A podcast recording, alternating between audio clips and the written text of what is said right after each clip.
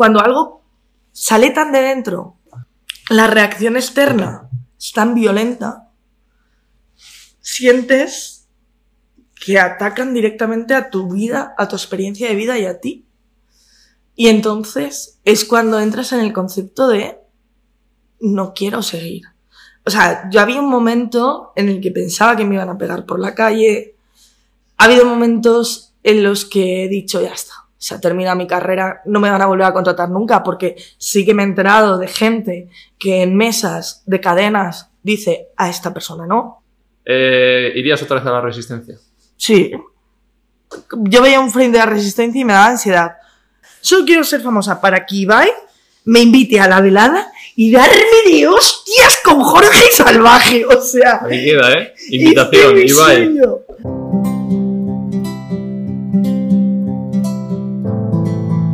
Vale, bueno, la invitada de hoy eh, estaba en el mundo de la comedia, un mundo bastante masculino y decidió pues darle una vuelta a eso y crear lo que era lo que fue Riot Comedy, ¿no? Si no me equivoco, porque no le gustaba lo que veía, porque quería hacer un cambio y fue de las primeras innovadoras en hacer todo esto. Sí. Además, es una mujer que no se calla, por eso me gusta mucho. Ah, Me va a meter en polémica seguro. vale. Es un placer, Penny G. Hola, ¿qué tal? Penny G. Penny ¿Cómo se- J. Se dice J. ya Yo juraría que es J. Bueno, en realidad me llamar Sí, como queda quieras, guay me- Penny G. Me da igual, la gente dice Riot, eh, Riot. O sea, la, la clave está en que me he puesto mogollón de nombres ingleses sin saber yo inglés. Eh, muy español eso. La verdad. Muy... Vale, pues ya empiezo preguntándote de dónde viene el nombre. Porque mis colegas eran muy frikis, Sí. de hecho me- se pasaban la vida explicándome teorías de cuerdas y cosas así, que por supuesto ya he olvidado. Y, y me llamaban Penny, ellos de broma, me llamaban Penny o Jenny. Entonces estábamos ahí, entonces dije, Penny J suena bien. Y se quedó. Y ya está, porque Sara García, que voy a presentar el Grand Prix, queda fatal. Vale, bueno, ¿qué tal estás a todo esto? Pues mira, me toma un café y ahora otro. Así que prepárate para la velocidad. No, no, no, no, no. No. Pero por lo visto me toma un café y medio sí que está subiendo. Vale, estamos tomando café con leche de Ecomil, Y comí la el mejor patrocinador, leche vegetal. ¿Tú sueles tomar leches vegetales? Eh, sí, la verdad es que sí, Sí. porque no tiene lactosa. Sí, y está sin azúcar, tal, no sé qué. Muy bien, perfecta, me la Bien. compro. Ya está, hemos hecho la promoción. Ecomilk. en dos euros me tienes que dar. por esto. La comisión. La Que, comisión. no, ahora vamos con tu promoción.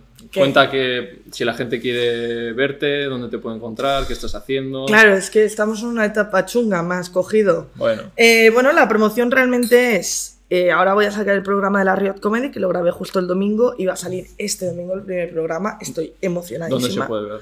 Eh, se va a ver en todos los canales, lo voy a poner en todas partes. O sea, vais a ser acosados virtualmente por todo el contenido. O sea, voy a hacer como. O sea, todo, todo se va a aprovechar del programa, eh, porque para algo he invertido toda mi vida en él. Y va a salir el programa de la Riot Comedy. Una vez salga el programa de la Riot Comedy y terminemos de grabar, voy a empezar a grabar eh, La Buena Turra. Y luego se va a hacer pequeñas giras de Riot Comedy en plan, en teatros y tal, por España. Pero yo voy a empezar a trabajar en mi unipersonal. Entonces, a mí lo que tenéis que hacer es seguirme en redes, hacerme famosa, que me vengan las marcas todo el rato y yo vivir de tocarme el coño, que es lo que ya quiero y creo que merezco. O sea, creo que soy de las cómicas en España que más ha currado en toda, en toda su carrera. Bien. Con respecto a las cómicas que luego se me ponen celos. ¡Eh, pero que la niña! Calla ya, todas tontísimas. Y claro, al final lo que dices es que has currado mucho porque Riot cuando lo, lo creas tú, en 2018. Pues, Riot lo creó en 2018, pero yo era creativa publicitaria. Entonces yo no tenía ni idea de producir, yo no tenía ni idea de, de actuar, yo no tenía ni idea de escribir, yo no sabía nada, simplemente sabía eh, pues algún guion que había hecho de comedia para, para el curro. Y, y este mundillo, además para mí era idílico, ¿sabes? Porque lo admiraba y admiraba a la gente que estaba dentro. Entonces entrar fue pues la mayor hostia de mi vida, pues como ese sonido sonó, sonó así, sonó así patapá cuando entré. Madre de Dios, qué hostia. Pero bueno, ya estamos bien. Ya estamos bien porque ya asumo que todo el mundo en la industria son ratas.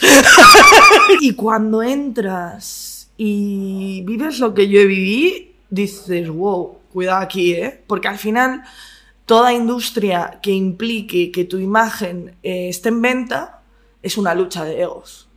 Entonces, hasta que tú no aceptas esa lucha de egos y entiendes que todas las críticas que te van a venir de fuera no son a tu persona, sino a lo que tienes, Claro. no aprendes a gestionarlo. Me lo dijo justo Samantha y dije, hostia, es verdad, le llamaba capital social.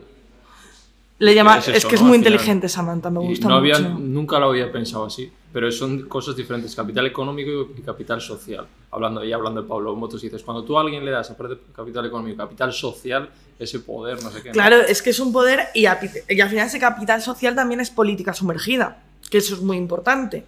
Pero ¿qué ocurre con la política sumergida? Pues exactamente igual que ocurre con la política. En el momento que tu política sumergida o tus ideas son un poco diferentes a lo establecido, todo el mundo se te echa encima. Claro. ¿Por qué? Porque, uno, la gente tiene miedo al cambio y dos, la gente le jode que tu idea tenga visibilidad y no la hayan tenido ellos. Sí.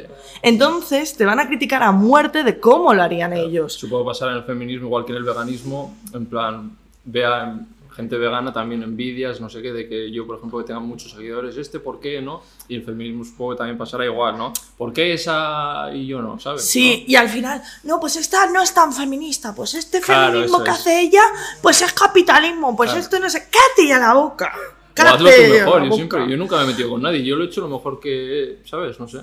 Sí, Si bueno, ves que algo no te gusta, hazlo tú bien o a Exacto. tu forma. Y eso es lo que he dicho siempre. Pero hay gente que se dedica solo a criticar. Ya, pero es que esa es una cosa que ocurre dentro de los movimientos de izquierdas y sobre todo te puedo hablar dentro del Sí. feminismo.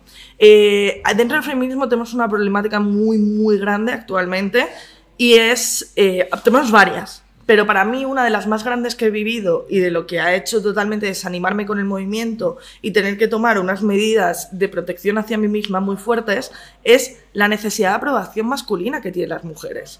Entonces, ¿qué ocurre? Si tú eres feminista, no como, como he sido yo, como soy yo actualmente, pero sobre todo como fui en su momento. Una persona que no se cortaba en decir, tú eres un gilipollas, a mí no me vengas con cuentos, eh, no me vengas a decir que eres feminista cuando no has apoyado a ninguna mujer nunca, cuando todo tu entorno está lleno de tíos que se les ha señalado de casos de acoso, no me vengas a decir idioteces. Pues cuando yo hacía eso, había una compensación hacia ciertas mujeres que era si atacas a Penny Jay o si atacas a ciertas feministas que hemos nombrado como mujeres no gratas, como feminismo no válido, tú eres una de las nuestras. Tú eres un tío más. Y eso ha sido lo que más me ha dolido en toda mi trayectoria.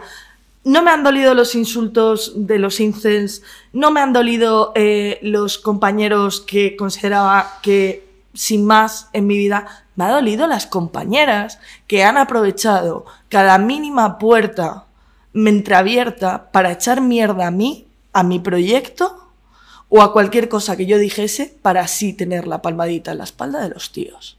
Eso es lo que más me ha jodido. Y ese es el puto problema del feminismo. Puto, puto he dicho. no, pero es el problema del feminismo real. Y, y porque al final no podemos hablar de unión entre nosotras si no cedemos al debate entre nosotras y si a lo que cedemos es a yo sé más que esta, mírame, mírame a mí, Mm. que yo soy más feminista porque el feminismo de esta no es el de cuando vienen contando las pavas.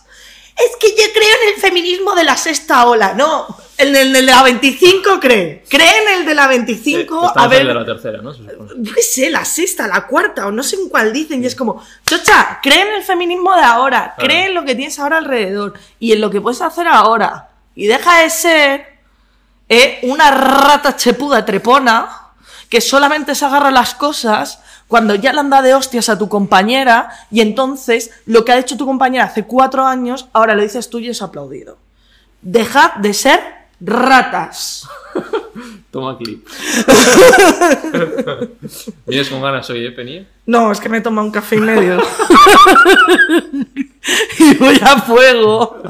Oye, normalmente, no sé... No, ha sido mi elección, sí, ha sido sí, mi elección. sí. Como todo en esta vida, o sea. Claro, no lo he obligado, no. Pero, pero está, a mí me encanta, o sea, siempre que viene gente y justo les pillo en un momento de, de- o de bajona o de que quieren rajar y es perfecto. Ah, o sea, yo siempre quiero rajar. Lo que pasa es que me da pereza editarlo. pero yo se luego. te ve ahí chinadilla, ¿eh? o sea, con Pero- resquemor.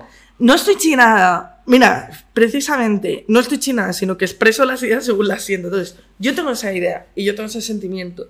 Y ahora mi trabajo está siendo tener la capacidad de poner eso en el pasado, perdonarlo Sí. o o omitirlo, Sí, no por lo menos. pa' así para adentro, ¿no? Está bien eso. Claro, y no estar viviendo en ese dolor, porque claro, em, yo ahora te hablo así tan tranquila y tal, pero Claro, joder, lo, has, lo has llevado un tiempo y ahora lo puedes verbalizar. claro, yo he ido saltando de depresión en depresión.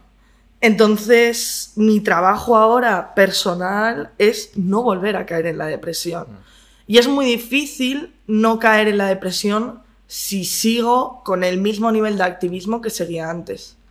Entonces, bueno, eh, es, es una mezcla entre el activismo, espiritualidad, que estoy escribiendo un libro eh, que ya saldrá, lo tengo que terminar. Entonces, es como un proceso tal, pero ese ha sido como el, el- el epicentro del problema Sí. que creo que tenemos en el feminismo, el que no tenemos capacidad de diálogo entre nosotras, el que el feminismo da mucha visibilidad a muchas chicas, por lo tanto te pone en una postura de protagonismo, como decías tú con el veganismo, pero claro, Hay que gestionarlo. Claro, y luego muchas es como, quiero esta postura de protagonismo. Mira qué modernita soy diciendo esto. A mí sí me aceptan. Ya, tía, pero es que lo mismo que estás diciendo tú lo ha dicho otra tía hace cuatro años y tú has tenido el descaro de hundir a esa tía. Pero es feminista. Aquí hay seguro cosas que yo me pierdo de movidas que habrán pasado que yo no... A Sari también me comentaba algo y yo no, no, no lograba pillar, pero... bueno. Más te venía a comentar Sí, lo mismo. sí. Porque a Sari yo, Claro. bueno, no sé. Sí, sí, colegas y... Sí. Luego hablaremos esa etapa de la resistencia y tal Ah. también que, que os tocó vivir. Pero por partes que hay muchas cosas que has hablado ahí que me interesan. ¿Qué más problemas ves en el feminismo a día de hoy?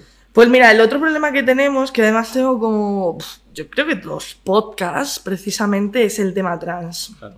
Ahí tenemos un problema tochísimo. Tenemos un problema tochísimo. Porque por un lado está, al final, yo estoy como en, ahí estoy, mira que siempre estoy como boom boom, pero ahí estoy en una escala de grises. Porque, eh, ¿qué ocurre? Yo, por supuesto, soy trans in- incluyente. Pero sí que es cierto que a veces escucho cosas, tanto dentro del movimiento trans como dentro del movimiento trans excluyente, que digo, eh, estáis diciendo exactamente lo mismo, Claro. o podéis sentar en una mesa y llegar a un acuerdo sin tiraros de los pelos, podemos tener un debate limpio entre nosotras. ¿Qué ocurre entre los tíos? Eh, pues que nunca ejercen tanta violencia entre ellos como la violencia que nosotras ejercemos entre nosotras. Yo entiendo que hay que defender el movimiento trans y yo le defiendo. Pero, ¿a qué niveles? ¿Amenazas de muerte?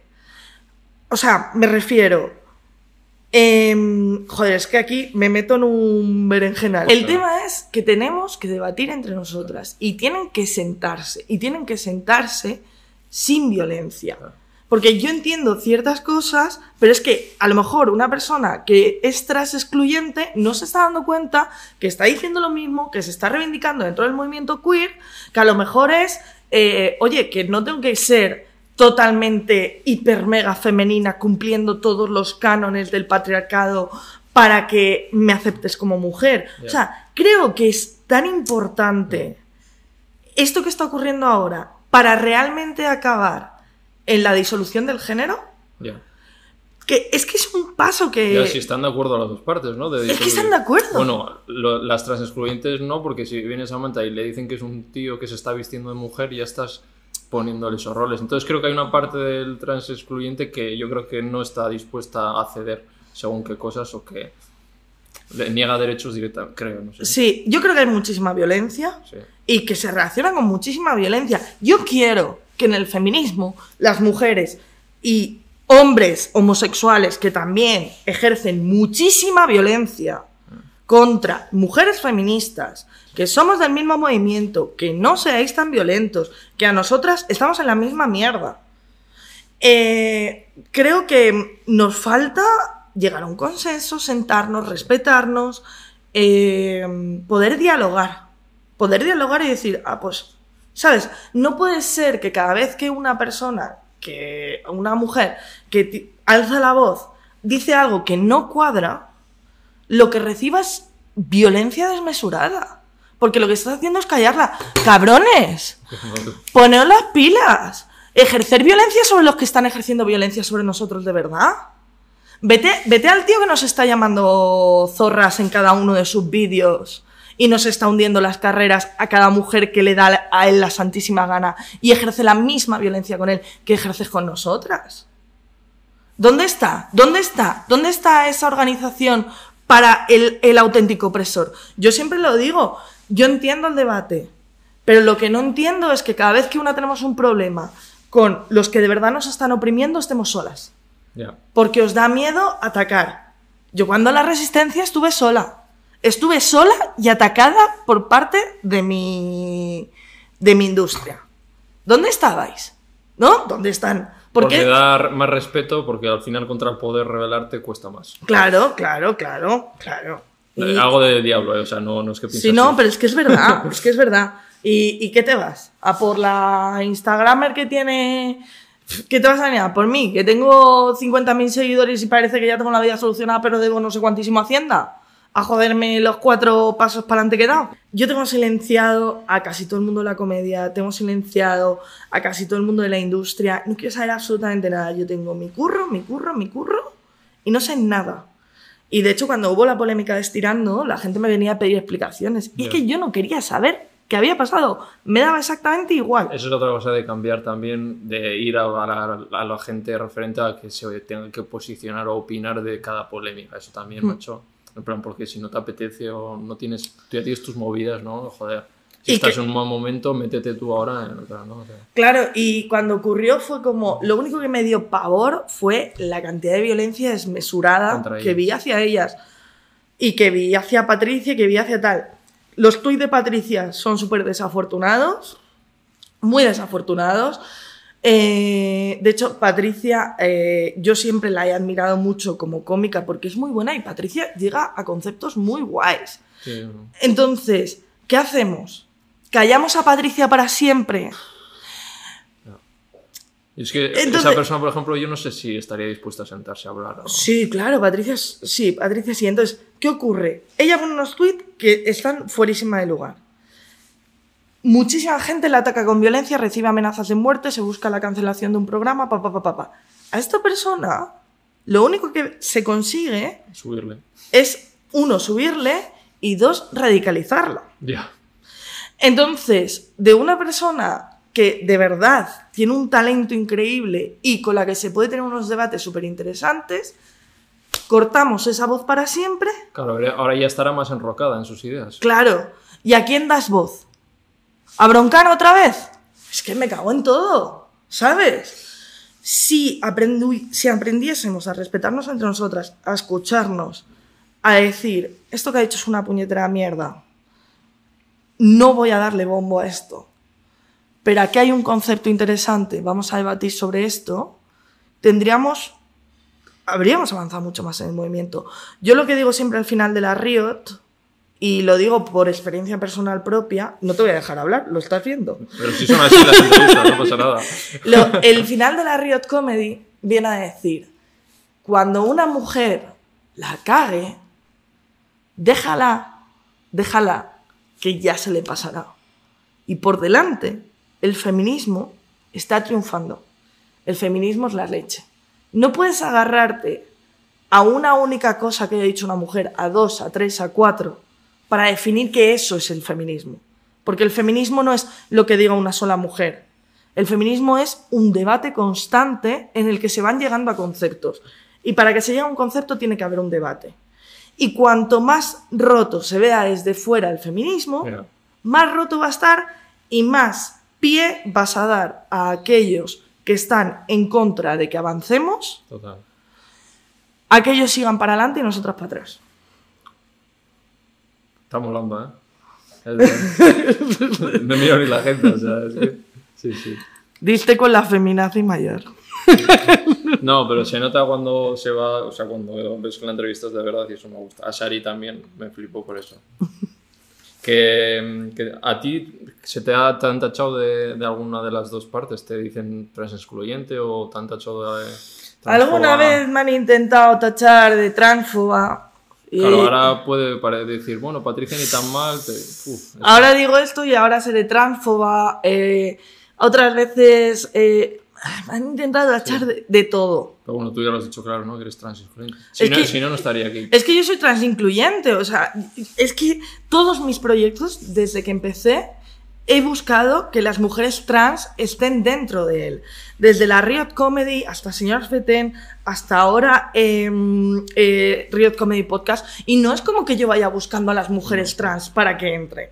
No, es que resulta que hay mujeres que resulta que son trans que me parecen la leche. Como puede ser el caso de Selena Milán. Selena, sí, Selena Milanesa. Es que claro, con la broma de Selena Milanesa. Pues, tío, me parece una historia y un talento el de Selena Milán increíble. Porque voy a perderme a esta persona. ¿Sabes? Y es que, mm, pues ya está. Y aparte, tiene, nunca vas a entender la, lo que defienden las mujeres trans si no escuchas su historia. Claro. Y vas a tener mogollón de dudas como mujer cis de, ay, pues que, claro, porque es que el drag no sé qué, no sé cuánto. Pues si el drag te choca, investiga el drag. Si las mujeres trans te chocan ciertos comportamientos, investiga su historia. Y cuando la hayas investigado y la conozcas y empatices, entenderás que muchos de los conceptos que tú tenías en tu cabeza en realidad eran prejuicios o falta de conocimiento. Y que todos los hemos tenido. o sea, que no nacemos aprendidos. Vale, y otro tema que has tocado, el feminismo capitalista. ¿Eso te ha tocado también? Sí, de hecho, de hecho, yo como bien te digo, cuando empiezo esta movida, eh, una de las cosas que tengo que hacer para sobrevivir porque dejo mi trabajo es empezar a cobrar entrada. O sea, es que fue, fue Cobrar por tu trabajo. ¿eh? cobrar por mi trabajo, ¿no? En plan, Como ese tweet que, que muy comunistas, pero luego bien que queréis el sueldo. Es como.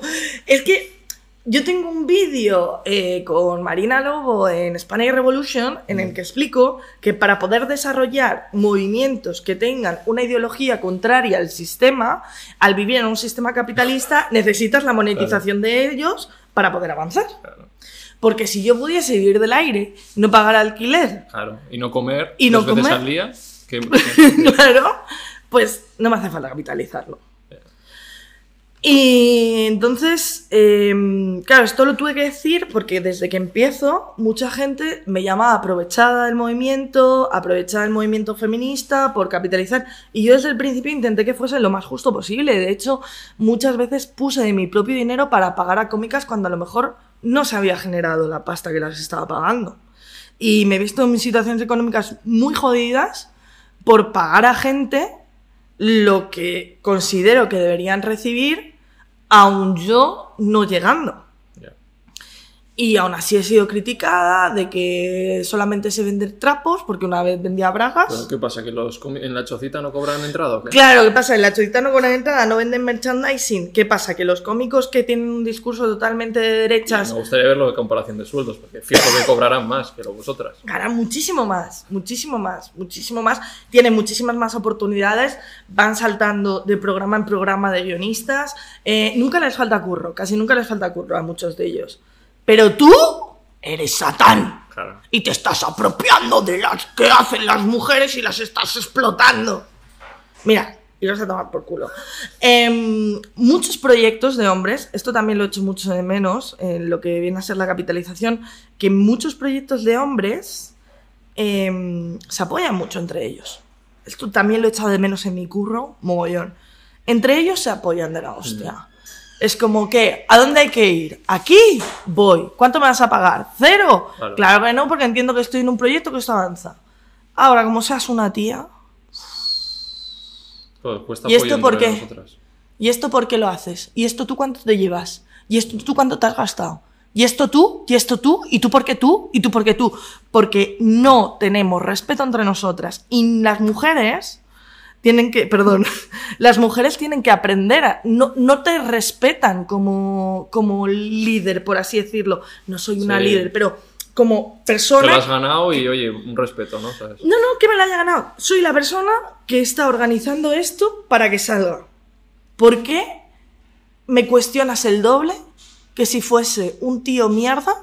O sea, de que simplemente porque es un tío. O sea, yo solo he vivido de decir que de verlas mucho más agradecidas con un tío random Que la- que no- o que lo conocen, pero que les ha dado una palma de la espalda porque es un hombre, a ti, ¿tú qué?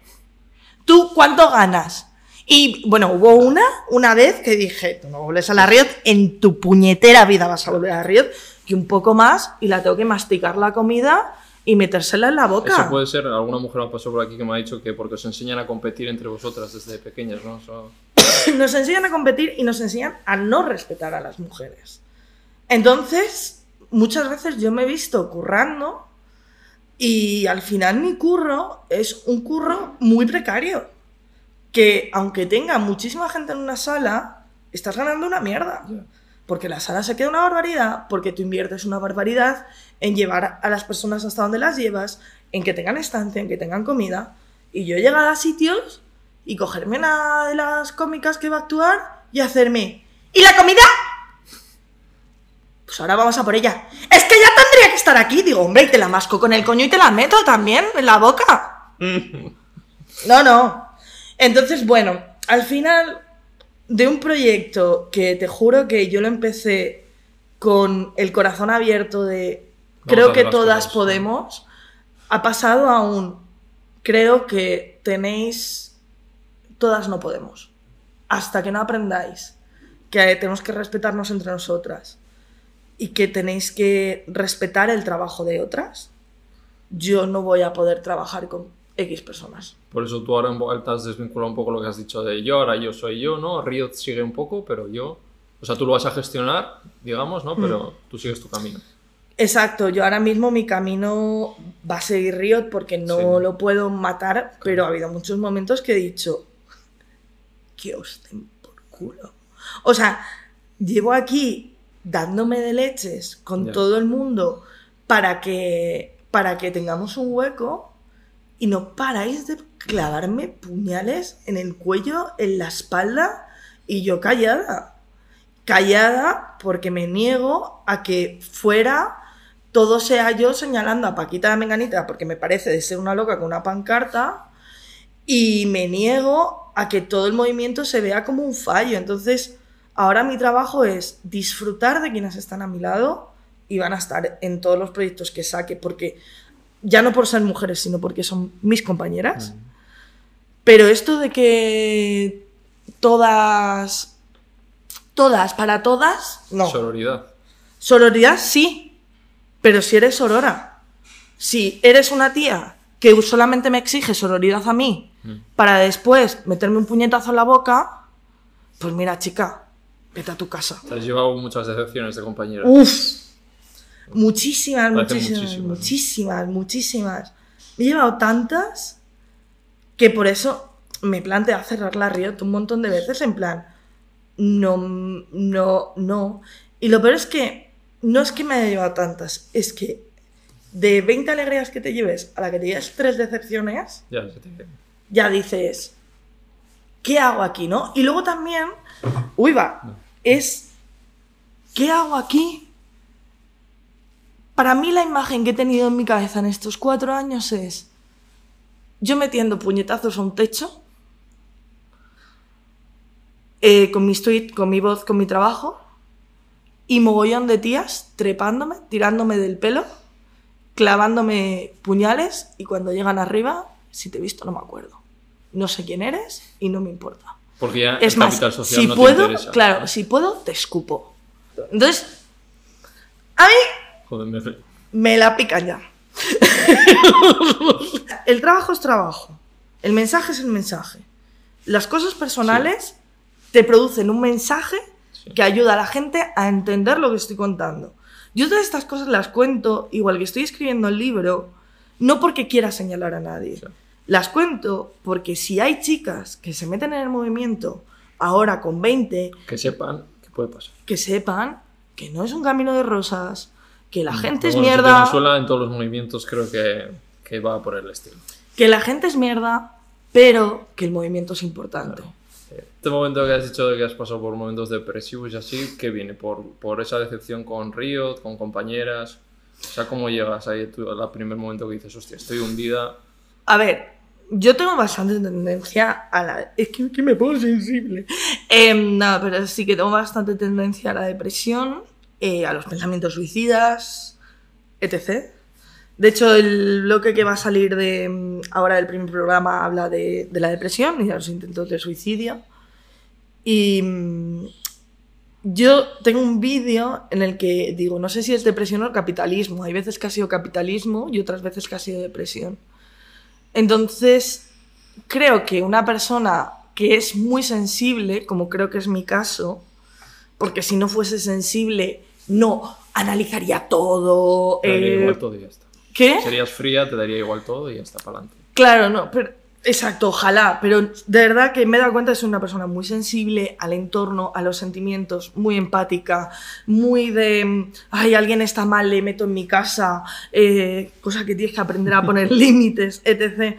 Entonces, claro, cuando eres tan sensible y lo que haces, como es la Riot, o como es el feminismo, mi reivindicación durante años, sale de aquí, salía de aquí. Todo lo que he escrito, todo lo que he hecho, sale del dolor de mis propias experiencias. De decir, estoy hasta el coño que no nos valoren laboralmente, estoy hasta el coño que nos objetivicen, estoy hasta el coño que pa pa pa pa pa pa pa pa pa pa pa y todo eso se convierte en tweets, en reflexiones y en un trabajo. Entonces, cuando algo sale tan de dentro y de repente em, la reacción externa es tan violenta, sientes que atacan directamente a tu vida, a tu experiencia de vida y a ti. Y entonces es cuando entras en el concepto de no quiero seguir. O sea, yo había un momento en el que pensaba que me iban a pegar por la calle. Ha habido momentos en los que he dicho, ya está, se ha terminado mi carrera, no me van a volver a contratar nunca, porque sí que me he enterado de gente que en mesas de cadenas dice a esta persona no. Em, y entonces, claro, es una lucha continua de ¿qué hago? ¿Me callo? Me callo y digo, "Ah, el patriarcado es lo mejor, pero soy feminista y que me den trabajo. O sigo siendo yo y sigo avanzando. Entonces, todo esto entra en un conflicto más problemas personales que puedas llegar a tener, desde amorosos, amistad, problemas económicos. Problemas económicos tengo todo el rato. Todo el rato tengo problemas económicos. Porque me llevo fatal con Hacienda, no la entiendo. Es que no me gusta el dinero. No me gusta, me pone nerviosa. Me gusta crear. No puedo estar pagándote Hacienda tanto al mes. No lo tengo. Tengo que pagar un Viene la alquiler. trimestral ahora, ¿eh? Vengo la trimestral, aún así voy a pagar y no he currado en todo agosto. O sea, imagínate. la hostia, sí, Bueno, en- entonces, problemas económicos, sí. Problemas con el movimiento, problemas am- amorosos, problemas de amistad. Bueno, eso tía, no sé, tienes que separar también, en plan... Yo No. he aprendido a separarlo, lo personal, decir, mira, mis raíces, aunque yo me caiga, esto se vaya a la mierda, yo tengo mi gente, tú puedes ser feliz porque antes de todo esto también seguramente has, has tenido momentos de felicidad o eras Mm. feliz con tus amigas de siempre o con tu familia y un curro normal. Siempre se puede volver a eso. Hmm. Y yo pienso eso para no tubillarme porque todo eso también lo he pensado, ¿no? De hostia, sí, y eso te agobia. Entonces yo siempre vuelvo a la raíz, tío, y decir, si pierdo eso todavía hay vida, ¿sabes? Sí, pero cuando estás en esa vorágine, ¿qué vida hay? Porque muchas veces Sí. yo me he visto en la situación de. "Uf, Voy a tener que volver con mis padres.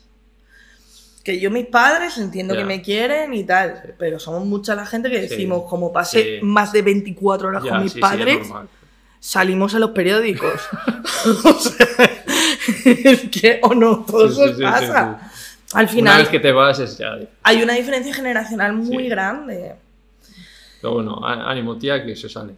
Bueno, sí, yo, yo con la depresión, eh, creo que puse el otro día un tweet. ¿Cómo era? Ay, se me ha olvidado. Era como, a que en la depresión la siento como un after.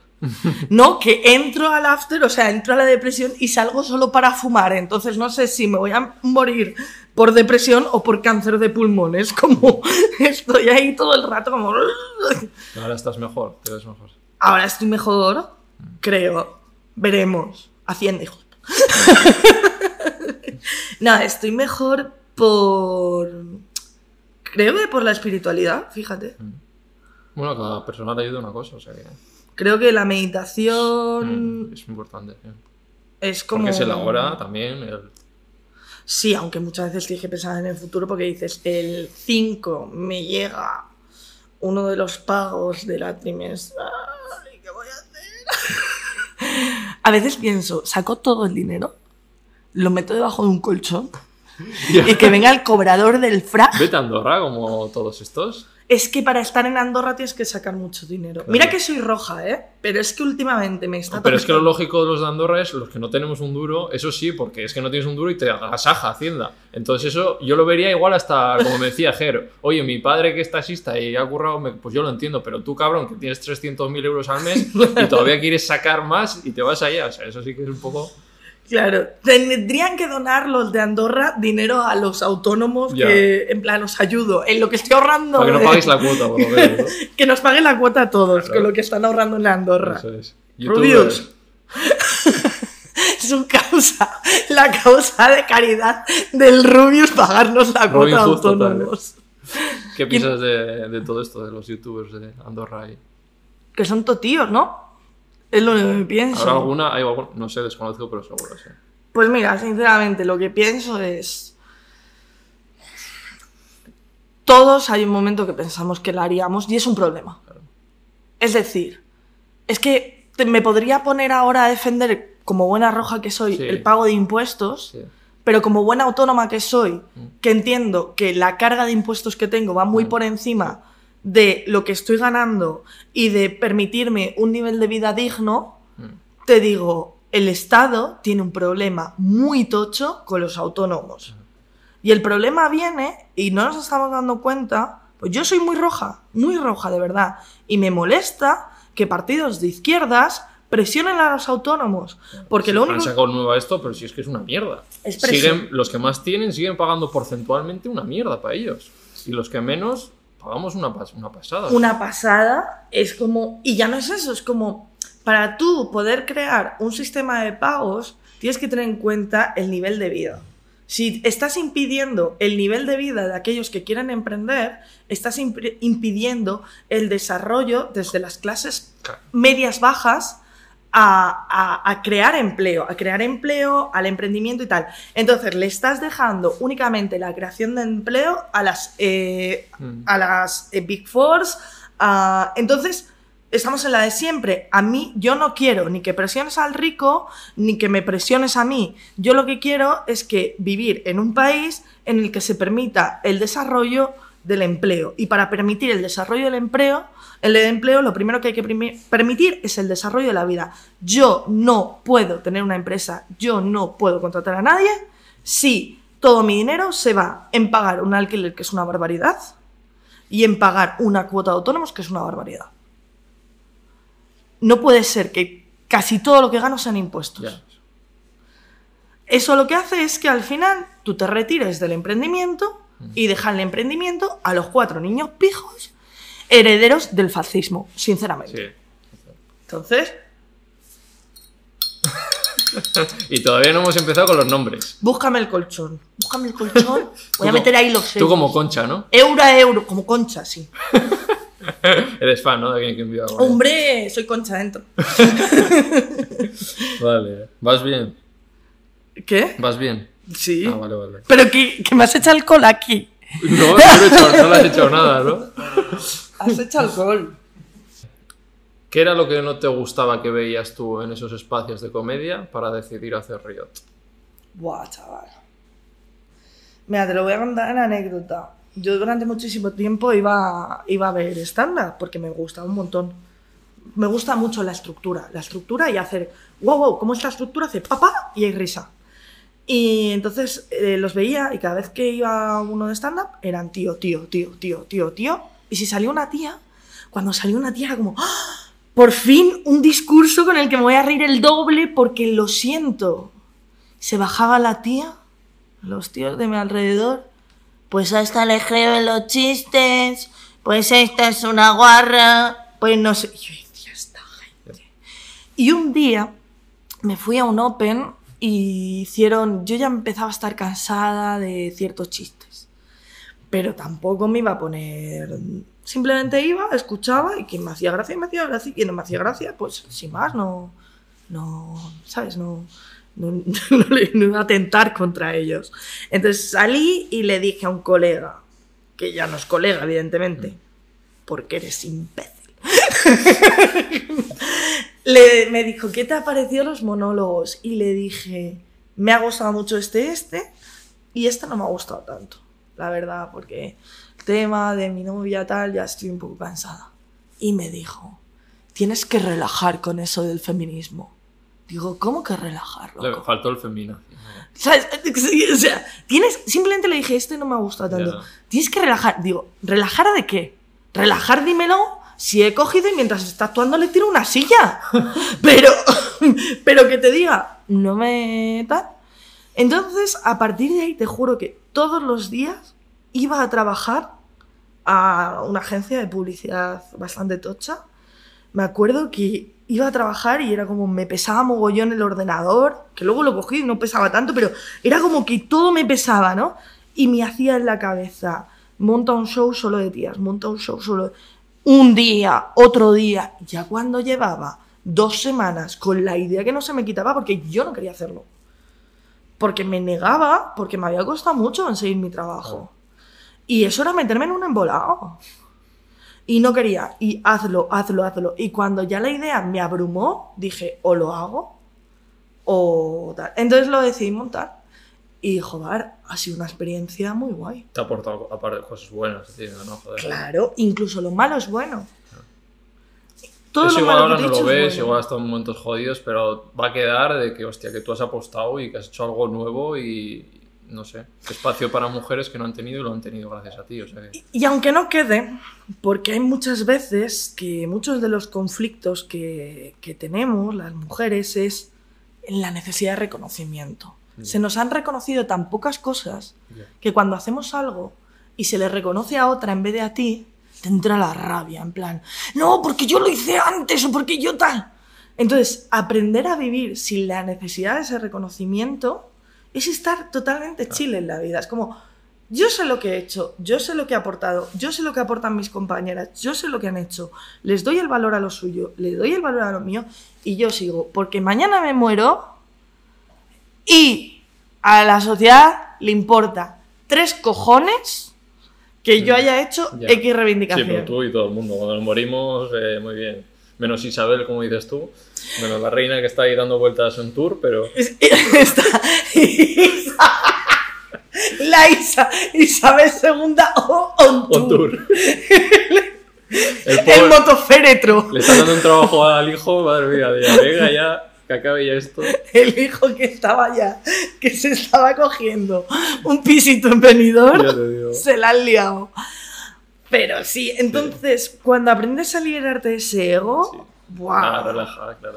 Sí, y de hecho, ha habido cosas también que me he enterado de gente que yo admiro que es como, no, pues Penny Jay, eh, vaya que ha hecho esto y yo lo hice antes y por eso la odio. Y es Las como, medallas, ¿no? Sí, es como, tía, no me odies porque yo a ti te amo. Y, y de verdad que estoy segura que si nos sentásemos, verías que todo es una chorrada, que todo es un Claro. absurdo. Y que al final la vida es ir como cogiendo experiencias. O sea, tú ahora eh, podrías contar con dedos de las manos amigas cómicas que tienes ahora. Sí, Con una mano. sí, Y Asari está ahí. evidentemente. La primera. Sí, ¿no? Pero no te voy a dar nombre porque No, si no, las otras ofenden. claro, claro. Pero, Pero sí, por sí. eso, jo- veía tanto y digo, hostia, el núcleo yo creo que se cierra mucho. a- a Sari y Marina son base de mi vida y estoy actualmente, espero que no cambie. Pero sí, sí, estoy muy contenta que- de tenerlas Bueno, sí, porque tú misma te has distanciado también y luego ellas, la, la alrededor. Y porque al final cada una tiene su camino, tiene su trayectoria, tiene sus problemas y no podemos estar Hmm. todas en los problemas de todas. Luego, Asari dijo aquí un bombazo guapo que yo creo pasó un poco desapercibido. Lo subí en un clip sobre el feminismo blanco. Me- sí, es me- increíble. Que yo me asusté porque dijo, yo te lo veo esto y si quieres lo dejas, no sé qué. Y yo, madre mía, ¿qué me va a decir esta mujer ahora? Y dijo, cuando, cuando- estar mola mucho. Sí. Ya Sí. está. Te ¿Y dijo eso estás? solo. Cuando estás mola mucho, supongo. No lo sé, es que yo nunca termino de estar. Porque yo, aunque siempre he pertenecido al feminismo blanco, siempre. No has estado. No he estado. O sea, no he estado en donde está el dinero. No he estado en donde están las grandes oportunidades. Todo lo que he conseguido, lo he conseguido a base de mi curro, de mi esfuerzo y toda la supervivencia de estos cuatro años es a base de vender entradas De pico Y- pico palo. y pico pala. Como mucho me han venido cuatro marcas a veces que me han salvado un poco el culo, pero, pero a mí es que he tenido un nivel de cero oportunidades. Cero. Eh, tuve un casting hace poco para un programa y yo sabía que no me iban a coger porque claro, todas eran delgadas. A ver, es que y dije, ¿para qué me la han hecho? luego nos metemos en otra, claro. Pero, pero sí, entonces estoy contenta. No sé dónde me llevará la vida, pero estoy contenta con lo que he hecho porque además me he demostrado que tengo la capacidad de sobrevivir por mí misma, que es algo que mucha gente no sabe que se puede hacer. Espero que algún día esto sea más fácil. Amazon. Quiéreme. O sea, ¿crees que a la hora de dar papeles tu físico influye? ¡Hombre! Desde el primer día, desde el primer día ocurrió. Cuando empieza la Riot se vienen a fichar mucha gente de, de una cadena, que además yo ataco a la cadena por, por, por Twitter, por una foto, y se viene a fichar esa cadena a la Riot y le hace pruebas a todas menos a mí. Si eras tú la que la llevabas, ¿no? Pues a todas menos a Qué mí. cosas. Y ahí ya empecé a pensar, dije, soy mala cómica. Luego me demostré que no, aunque haya gente que diga que sí. Envidia. Pringaos. Eh, ¿Es por mi físico? Seguramente sí. No sé, hay mucha lucha ahí. Pero ha llegado un momento que me da exactamente igual. En plan... Ya he visto en algunos comentarios en TikTok que te, eh, estás con otras y te ponen gordas, no sé qué, tú sí. Claro, es como... eh, ¿Qué? qué? Colón. Ya. Des- descubridor, que... mm, Pero todavía queda muchísimo por hacer ahí, eh, hostia. Sí, pero... Todo. Mira que al principio me dolía, ¿no? Aparte me acuerdo cuando en la resistencia me empezaron a llamar gorda. Yo ahora veo la resistencia y pienso, hostia, ahora peso 40 kilos más que entonces. Sí, 40 kilos más peso que en ese momento. Fíjate, y ahí te decían. Y ahí ya me decían gorda. Y, pero vamos a ver, dicen gorda Nati Peluso. Ya, sí. Hay un hilo en Foro Coches llamando gorda Rosalía. Pero escucha, después de ti he visto la resistencia, entra Resines. A Resines seguro que nadie le. Nadie le dice calvo. gordo O gordo. no. Porque no es normativo. Y Claro. nadie le ha dicho nada. O sea, eso es un componente que ya se demuestra que es por ser mujer. O sea, Es como si quieres ser mujer y hablar, tienes que decir lo que nosotros aprobamos Claro. y tener el físico que nosotros aprobamos. claro. Si te sales de la norma, salte un poco, pero no mucho. Salte lo justo. ¿Y crees que a la hora de estar en esos sitios influye también el físico? supuesto. Claro. por supuesto. Influye el físico, influye los amiguismos, influye tu discurso, influye... Más blanca, ¿no? Blanco de discurso. Di- Claro, digo, Sí, yo sí, más no, no. blanca no. Discurso. o sea, que estoy, Pero bueno, claro, dile a Sari. estoy nivel pared, ¿sabes? O sea, eso es otra, otra capa que hay que sumar. claro. Sí, yo con Asari me lo paso muy bien hablando de estos temas. Es que la pobre también, hostia, es que... Bueno, pero también yo le he dicho, eh, tienes una ventaja diferenciadora, porque sí. le digo, por lo menos... Le- lo que- les interesas para que eres diferente, ¿no? Tal, no sé qué. Bueno, eh, es talentosa, es diferente y es normativa, eso también Ya, se lo eso digo. Digo, Asari, no eres gorda. Ya. Y eso ya lo sabe. Mm. Qué buena está, ¿eh? es la mejor, es la mejor. Es que, aparte, es que es inteligentísima. Sí. Es brillante. Buah, el segundo capítulo de Riot Comedy Podcast viene a Sari. Dios, qué capitulazo es. Sí. Tengo unas ganas de que salga, es increíble. Le escribimos un mensaje a Pablo Iglesias. ¿Sí? Sí, sí, ya lo veréis. Es increíble, es increíble ese capítulo. Maldita Vale. Sari, qué brillante es. Vale, vamos a dejar el feminismo un poquillo ya, que llevamos una hora. Venga, Eh, bueno, que, que va a seguir un poco en la entrevista, eh, quieras que no, pues es que esto es así. Vamos, yo siempre pregunto tres nombres. Y hay uno que ya ha salido y bueno, ya tiene que salir y es Eh, ¿Irías otra vez a la Resistencia? Sí. Sí, sí. Entonces, el primer nombre es la Resistencia. ¿Qué te viene cuando, cuando te digo ese nombre? Mira, lo- los tres primeros hace tres que fui, ¿no? Los dos primeros años mm, no podía ni, ni ver el sofá. O sea, un, un frame de la resistencia. Para Yo no mí, tengo nada en contra, es porque los, justo los que vienen han tenido algo, porque siempre sale la Resistencia y dirán, este quiere, está contra Broncano. No, no, no, que es no. Yo veía un frame de la resistencia y me daba ansiedad.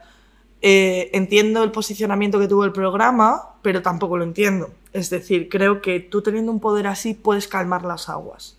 Lo que no puedes hacer es como que no pasa nada. Para la gente que no sepa, explica qué pasó ahí. Pues lo que ocurre es, lo primero cuando nos invitan, ya hay un desprestigio, claro. En el sentido de, por aquí entra cualquiera, esto parece la, la puerta pequeña del imaginario. Es gracioso, pero es un desprestigio. Claro. Ya vas Ya vas como... Un poquito con la cabeza agacha, Con la cabeza agacha, como agacha la cabecita que te estoy invitando a mi programa. Eh, cuando llego al programa... ¿Pero eso eh, por parte del público o del programa? no, no, del programa, del programa. Esto lo, lo ponen ellos en Sí. un tweet, me acuerdo.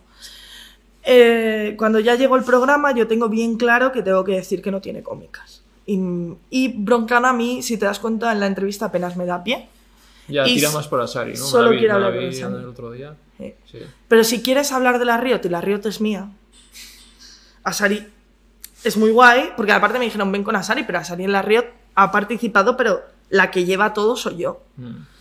Y la que hizo todo soy yo, producción, ta, ta, ta. Bueno, yo sabía que tenía que decir eso. Entonces, ¡pum! Lo meto cuando puedo y hace como, no está pasando. Lo entiendo, es tu forma de comportarte. Eres un hombre cisetero acostumbrado a tener un nivel de cero problemas en la vida. El único problema que seguramente haya tenido Broncano es que a lo mejor de pequeño, por su físico, ligaría un cuarto, pero ya se le ha compensado la vida y ahora seguro que liga eh, tropecientas veces más. Por lo tanto, su ego masculino Capital social. su capital social ha subido muchísimo y su ego masculino tiene que estar eh, al nivel top. Em, entonces, evita el problema y cuando se emite, estuve tres meses, pum, pum, pum, pum, pum, pum, pum, insulto, insulto, insulto, amenaza de muerte, insulto, insulto, insulto, amenaza de muerte, insulto, insulto, tochos así, Sí. me llegaban a los DMs. ¿Cuántos al día te podían llegar? Es que ni me acuerdo, o sea, simplemente sé que yo al día siguiente me acaba de comprar mi ordenador, porque como iba a empezar, había invertido lo, lo último que había ganado en la agencia en comprarme un ordenador, y tenía el ordenador abierto, y era incapaz de meter la contraseña. O sea, no me podía mover. Era como, no puedo, no puedo. El teléfono no paraba de sonar, eh, entrevistas, eh, mogollón de artículos. Me metía en Twitter y mogollón de gente que admiraba, como, pues no sé qué, no sé cuánto. ¡Cállate! Estoy recibiendo bullying. No te unas al bullying si eres una mujer. No te unas al bullying si eres un compañero. No seas rata de mierda. Que es lo único que fueron. Y fueron Digo tres meses, pero igual fueron más, ¿eh? Y fumo. Entonces, lo único que pone la resistencia es un mensaje, un tweet de no hay que atacar tal, no sé qué, no. Ni me importa. Lo que tienes que hacer, porque esto no me pasó solo a mí, le pasó a muchas compañeras que fueron. Si estás viendo que tu público es misógino, tú tienes poder sobre tu público para decir, si invito a mujeres, dejad de ser unos inces. No, no decirlo así, pero no ejerzáis violencia sobre ellas. Puedes hacerlo, Broncano. No lo ha hecho jamás. Jamás. Y eso es lo único que eché de menos en utiliza tu poder si de verdad te dices que esto es un programa cero patriarcal, defienda a las mujeres. ¿Dónde está tu cero patriarcal? Porque yo aquí lo que estoy viendo es la misma violencia que en cualquier otro programa. Pero más modernillo, ¿no? Exacto. ¿Por qué, ti- qué tienes de modernillo? De verdad, ¿qué tienes? Que Las el plato, gracias. que el plato parece la casa de las tortugas ninja, ¿tiene de modernillo? Yo sé, loco. Ubícate. Lo único que le puedo decir. Y ¿Qué? luego hiciste un vídeo, yo eso no me había enterado, luego hubo polémica también porque hiciste un vídeo criticando también a Broncano por, por eso, que si vas de esto... Seguramente. ¿Sabes? ¿Sabes lo que ocurre con estas cosas? Que cuando recibes tanta violencia, ya sabes que no vas a volver ahí. Ya. Entonces, para lo que me queda en el convento, me cago dentro. Pero bueno, me has dicho que sí que irías otra vez. Sí, claro. ¿Y que volverías a hacer un alegato a favor de...? ¿Le dejaría hablar? Yo, si a mí, Broncano, que no me va a invitar en la vida, me volviese a sentar, yo hablaría muy tranquilamente con él. Yo ya no tengo, o sea, igual que antes, incluso parece que cuando hablo tengo ese rencor. No, es rencor, pues son hechos. mal y ya está. No, son facts, Claro, son sí, factores. sí. Esto es así y ocurre así. Pero independientemente de eso, esta persona es una persona que ha llegado a un puesto de poder, que tiene que mantener, que hace su trabajo, que hace su trabajo bien y que, y que tiene que estar ahí. Entonces, si a mí me invitasen, me extrañaría bastante, pero yo no tengo ningún problema en ir y en tener una conversación de adultos o en encontrármelo y tener una conversación de adultos, de qué tal te va la vida. Porque una cosa es el trabajo y otra cosa es lo que tú seas como persona. Y muchas veces en el trabajo tienes que dejar una parte de lo que eres como persona para poder seguir sobreviviendo y seguir teniendo la vida personal que quieres tener. Entonces, bueno, sí, claro que iría. Pero aparte es que ya me da exactamente igual. Pero me iría hasta el hormiguero. O sea, me da exactamente igual. El único sitio donde no iría es a discutir con ningún youtuber de estos de derechas, porque me, me parece eh, meterte en un espacio... Eh, lo que esto mismo que estamos diciendo ahora podrían coger las, las, eh, las trans incluyentes y las trans excluyentes y decirte, pues es lo mismo. No es lo mismo. Estamos todas en la misma mierda, vamos a hablar. Pero bueno. Vamos con el segundo nombre. Los fuckboys. Ah, divertidísimos.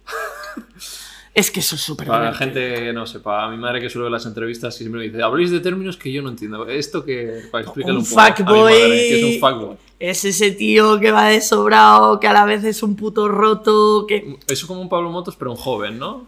Pablo Motos. Que él se cree fuckboy, él se cree, creo.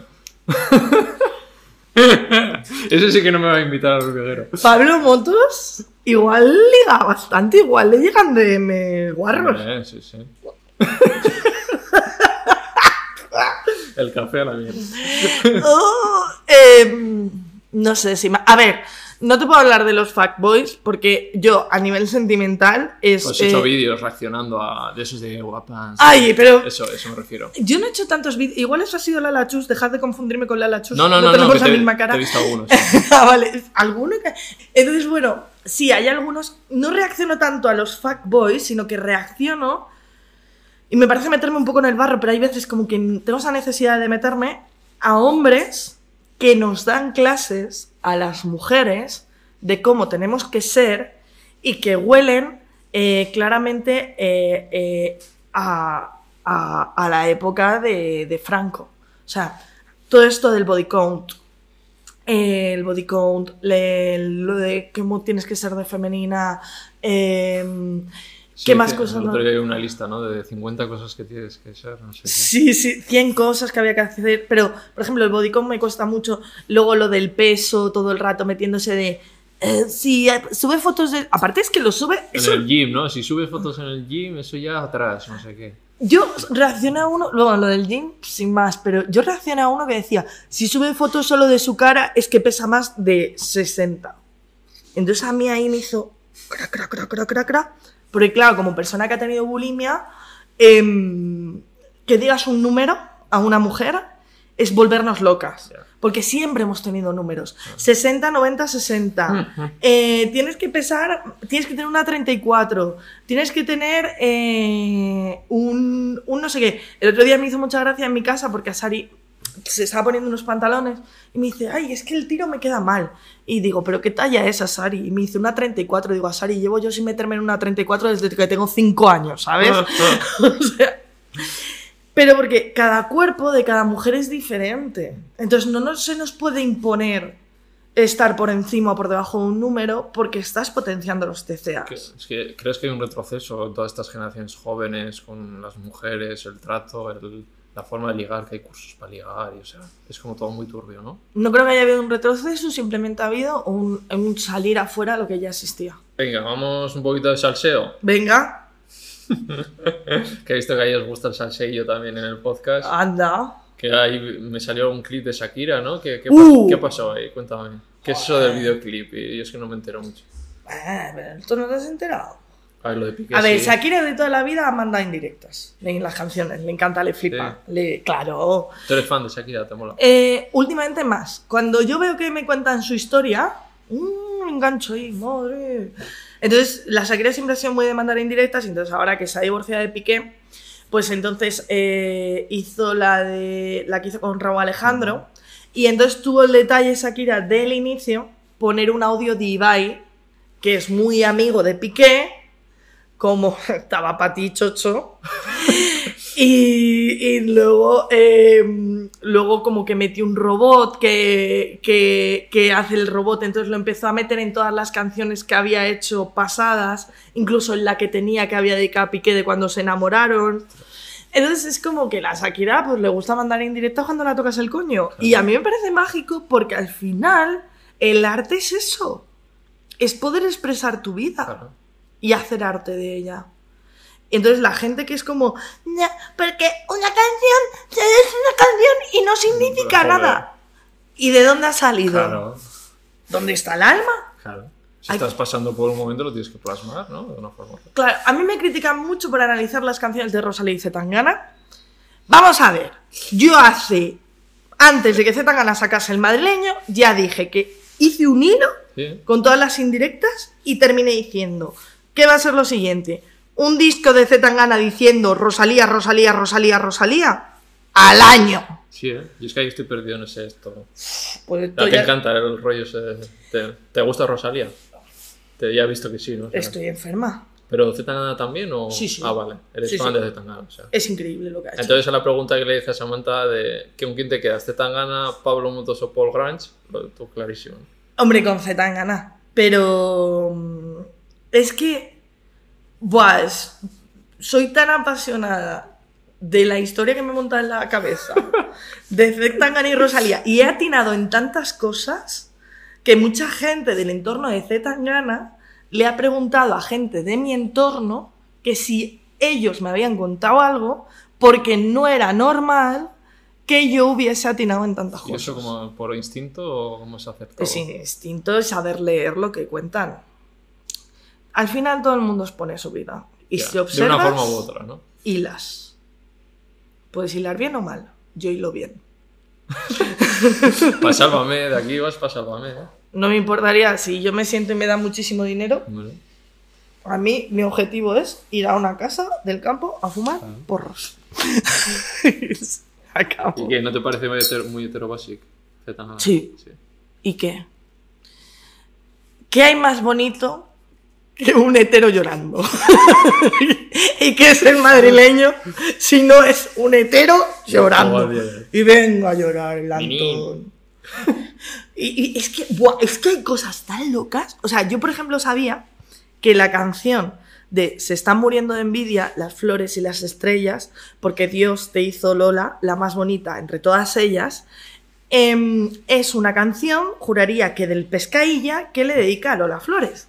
Y si tú te pones a investigar en Twitter, verás que hay una captura de cuando Zetangana y Rosalía estaban juntos, de Zetangana poniéndole a Rosalía se están muriendo de envidia. Y después en el madrileño saca esa canción. Llevan toda la vida ¿Pero ¿Todavía siguen ahí en directas? O... no es que sigan en indirectas, es que los discos que han salido ahora son el producto de la ruptura de hace tres años. Sí. Entonces, son discos que están llenos de, de- de esa discusión.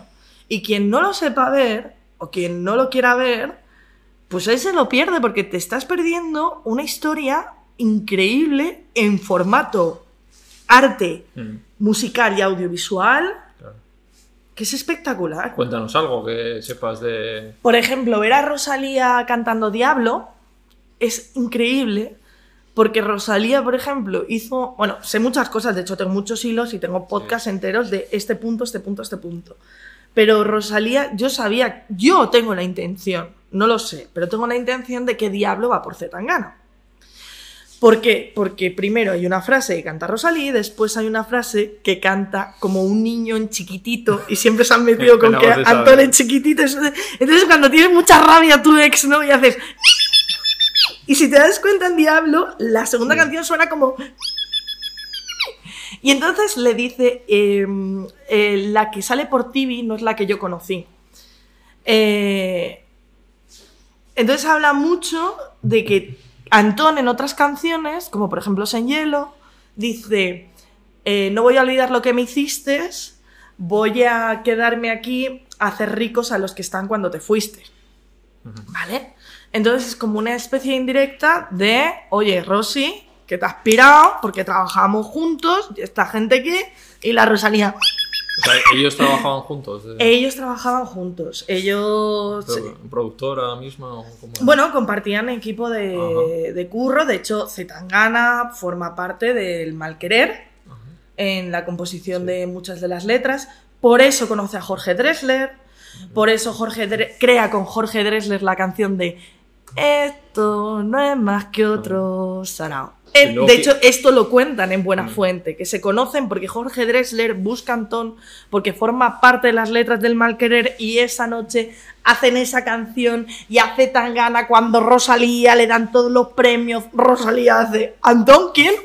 No lo conozco. No te- ¿qué, no- qué productor musical tenía? Era buenísimo. No sé nada. Bueno, tiene Este, a Ali. Aliz, ese, ¿no? Tiene a. Ese, que es el mismo que Amaya, ¿no? También. Sí. Vale. Pero, y- ¿y Aliz con Rosalía está o no? No, ¿O ha Rosalía estado? tiene al guincho, yo juraría, ¿no? ¿Es el guincho? Puede ser. ¿El hincho? ¿El rapero? ¿El trapero? No. Ah, vale, vale. No sé Eh, cómo se llama. Broncano, o no, ¿cómo le decía? No, le- se equivocó su apellido. Se me ha olvidado el, el que. ¿Es el guincho? No me acuerdo. Bueno, vale, diferentes, vale. Pero sí que han trabajado juntos mucho y han O sea, tenido una historia y, muy y intensa. que, por qué se, que yo no sé nada de verdad, ¿eh? Que, o sea, Pues- ¿por qué se separaron? la- Joder, es que te tengo que. Es Ya, que de eso Es una verdad. historia de, de horas, ¿no? Es que tengo muchos hilos hablando de eso. De hecho, fue muy curioso la cuarentena porque se volvieron a seguir. Sí. ¡Fua! Es que ese momento fue. Igual se rejuntaron otra vez un poquito. No, se volvieron a seguir en Instagram. Sí. Rosalía estaba en Miami y él estaba también por Sudamérica, yo Sí. juraría. Y entonces Antón sacó la de No has llamado, Ujú. pero Rosalía antes había sacado Dolerme. No, Entonces Rosalía saca Dolerme y Antón tiene una forma que me flipa para promocionar canciones, que es antes de sacar la canción te hace una playlist de canciones en las que se ha inspirado. ¿Y qué metió? Alguna de Rosalía. Dolerme. Y la metió de tal manera que tú podías como leer una frase. Ah, ¡Ay, ay, ay! Es que me vuelve loca. y que. O sea, ah, y era. la- no me llamo. Es que está un poco No de- despechado. ¿no? Él. na, na, na, na, na, na, O sea, ¿qué le dejó ella a él? no se No sabe. se sabe. Me da igual quién haya dejado a quién, solo sé que han vivido una historia que nos han dado los mejores discos de la música que, que hemos vivido jamás en España después de Andy Lucas y la oreja de Van Gogh. Eres de la oreja de mota, ¿eh? Sí. Ah, tampoco ah, mucho. Ya te digo. Mm. ¿Qué? Yo esa mujer, como era ese meme de yo no conozco a esa señora, de, que dijo. La de- Tengo yo guardado. No sé qué ni tal, pero me ha llamado gorda.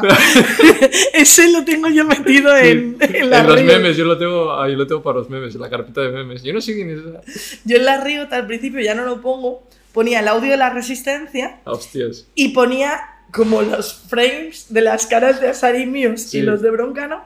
Y después ponía todos los mensajes que me habían puesto de patriarcado el que tengo aquí colgado, no sé qué de la gorda, ta, ta, ta, ta, y acababa con la música haciendo yo así, y cuando hacía así, aparecía Amaya Montero diciendo, ni no sé qué ni hostias, me han llamado gorda. y yo, Hostia, chaval. Era muy divertido. Ese lo he quitado, igual lo vuelvo a poner. Vale. eh, también comentas en el podcast un poquito el caso, el caso Amber y Johnny Depp. ¿Qué te pareció? Eh, mm, Vaya sociedad. ¿Qué? Vaya sociedad, ¿eh?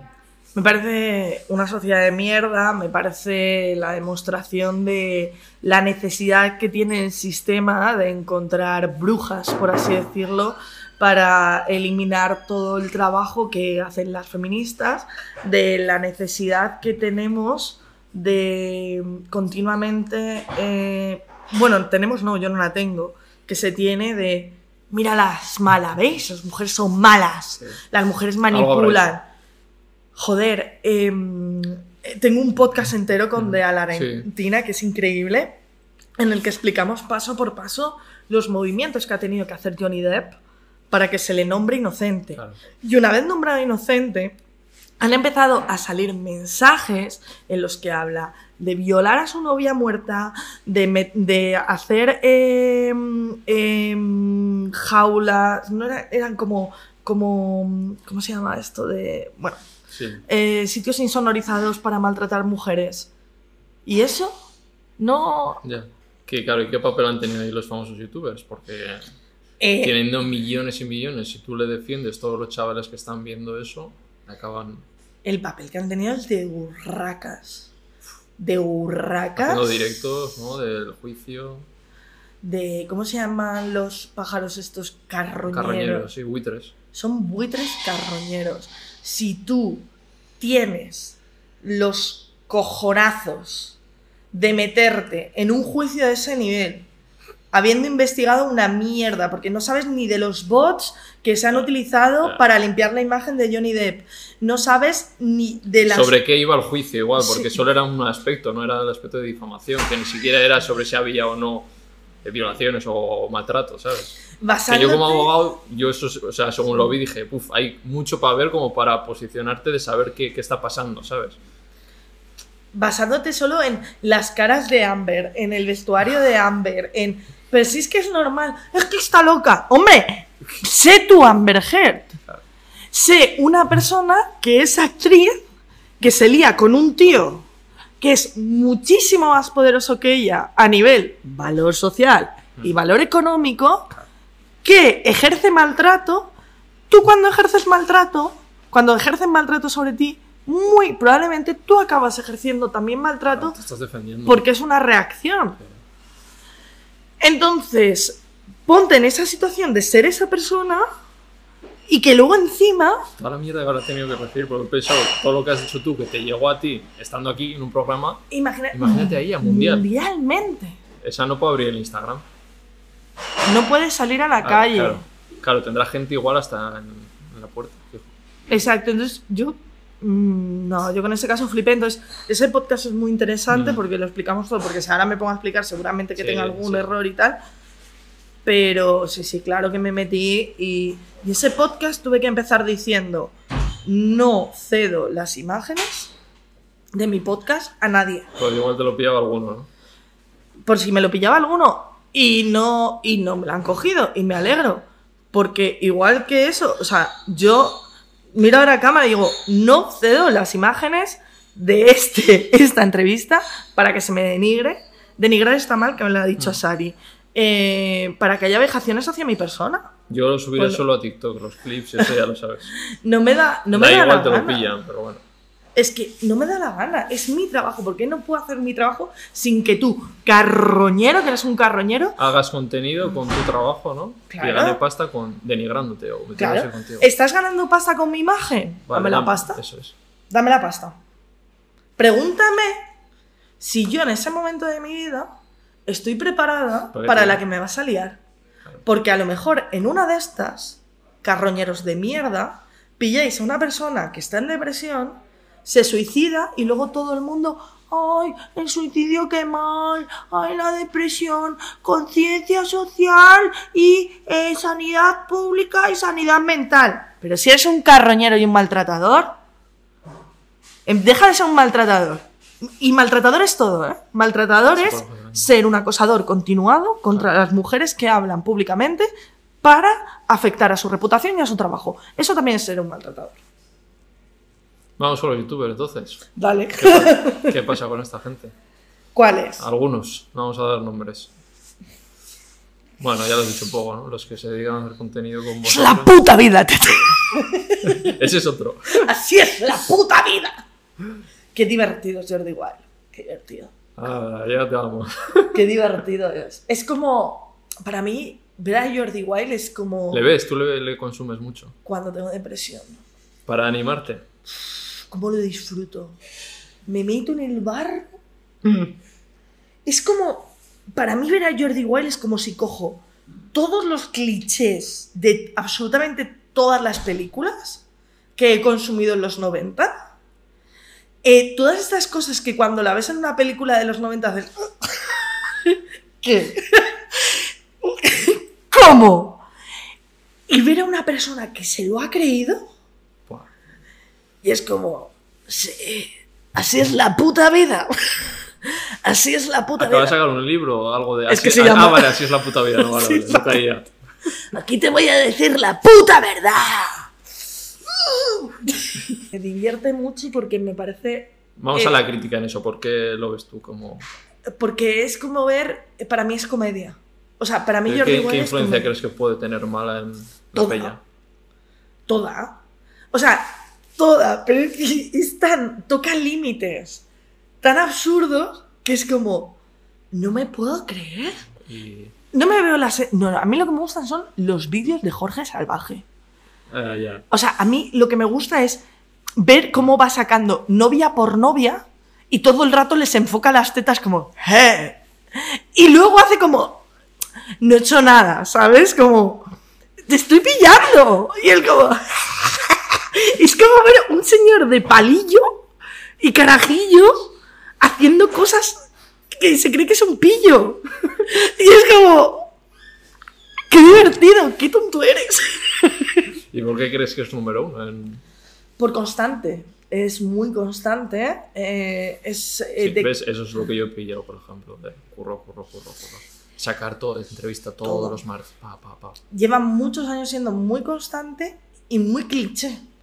Entonces Claro, la da gente. que hablar. Y eso sí das que hablar. Y la gente necesita abrazarse a esos clichés. Igual que las mujeres. Muchas veces hemos necesitado del diario de Noah. eh, muchos hombres necesitan de jungla de cristal. Entonces, la versión.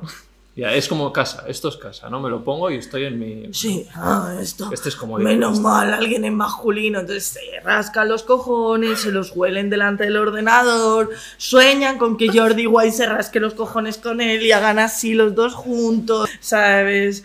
Em, Y bueno, es bueno. En sí es bueno. El tío es buen comunicador, ¿no? Tampoco... no es bueno. ¿No? No, no, no. Es bueno como para mí Jordi White en mi consumo de contenido es como ver cine cutre. Bueno en memes, ¿no? Samantha me decía, ese, ese hombre lo único bueno que ha dado son los memes. El de Olvidona y... Pero es que puede dar memes. Tú te veas el vídeo que te veas de Jordi White, Sí. puede dar memes constantemente. Tiene un vídeo que es mi favorito, que es el de que él cuenta cómo lo ha pasado mal en su vida. Uf. Que es cuando eh, se pone tipo Tom Sawyer y es cuando dice lo de que tengo yo un corte de la casi cárcel, Ah, vale. que es que robaba libros de la biblioteca. Esa fue su maldad. Pero es que otra de las cosas que hice, yo también lo pasé mal, chavales. Yo vivía en Madrid, en un piso de 30 metros cuadrados. Y mira, el aire acondicionado estaba encima del sofá. Y yo pensando, Ojalá. ¡aire acondicionado! ¿Sabes? ¿Me puedo ver hasta que arda? Me lo he podido ver en mi vida 50 veces. El- y sí. subiendo. Sí. Es que me parece Ya es... Engancha, es que te engancha, es... te engancha el ridículo. O sea, es, es ver cine cutre todo el rato. Es como que te da calma porque sabes lo que va a pasar. Sabes que va a ser misógino, sabes que va a ser racista. Es que no, es que... Ay, ay, ojalá un día... ¿Sabes que mi sueño es? Ahora estoy yendo al gimnasio, no por adelgazar. eh, de hecho, ha sido como lo último en lo que pienso, sino por ponerme fuerte. Y mi sueño es ponerme fuerte de verdad. Hacerme más... O sea, yo no quiero ser famosa por el dinero y tal. Solo quiero ser famosa para que Ibai me invite a la velada y darme de hostias con Jorge Salvaje. O sea... Ahí queda, ¿eh? Invitación, este Ibai. sueño. Penny, Uf. Ye- Penny J, Penny Penny J J. versus Jordi Wild. ¡Pa, pa, pa! Es que le... le uf. Cuando vea este clip, ¿qué crees que diría? No, así no lo va a ver. Ya, pues sí. A ver, chavales. Va a hacer así, va a hacer así.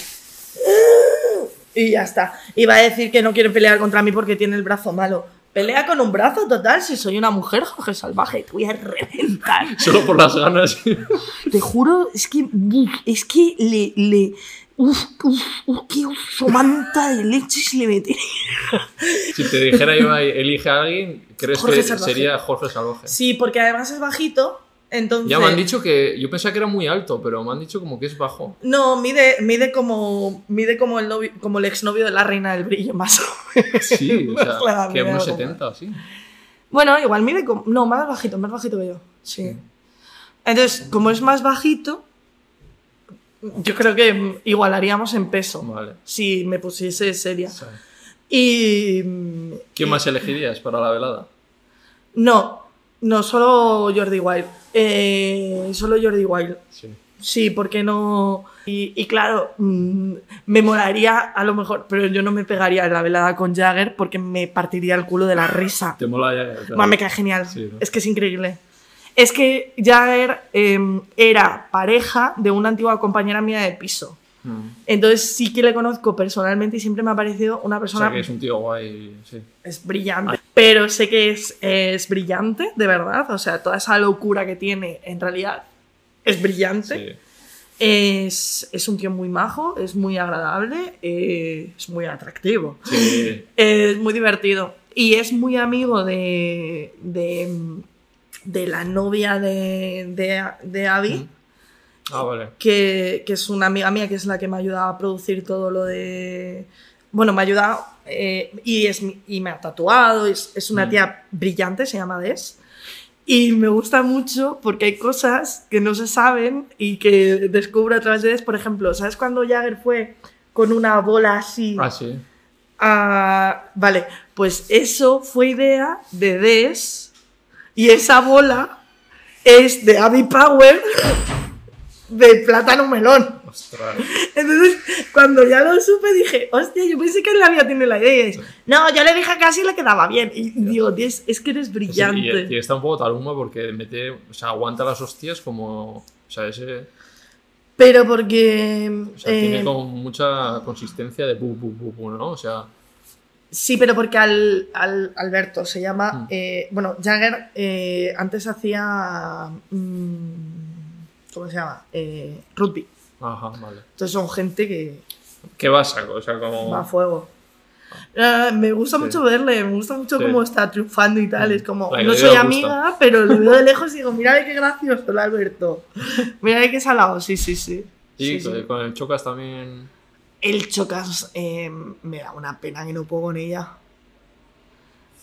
Claro, es que son como los tres mundos de la heterosexualidad, ¿no? Sí, sí, es verdad. En plan, el Salvaje. Jorge Salvaje, hetero, hetero que se cree más de lo que es. Eh, el eh, Jagger, hetero funny, ¿no? Sí. El, el Chocas. es que Que le has dado poder.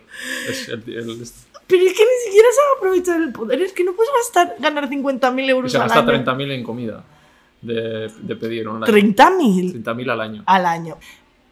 Es que me da mucha pena en su casa. Es que tú has visto su casa. Es que aún no se ha comprado otra. Sí, que se acaba de comprar, está ahora alardeando todo el rato. Que yo, chavales, me he comprado y me he gastado un millón de pavos en. Yo no puedo, porque tenían que poner dinero entre youtubers para una movida que hacen. Y estaba diciendo, joder, yo me he comprado ahora, me he gastado un millón de euros, que todavía no está en la casa, pero ya me lo esto. Entonces, o sea, fíjate, un millón de euros en, una- en un piso. Y que además está siempre en una habitación, que no sé para qué quiere tanto, pero bueno, dice que quería invertirlo y.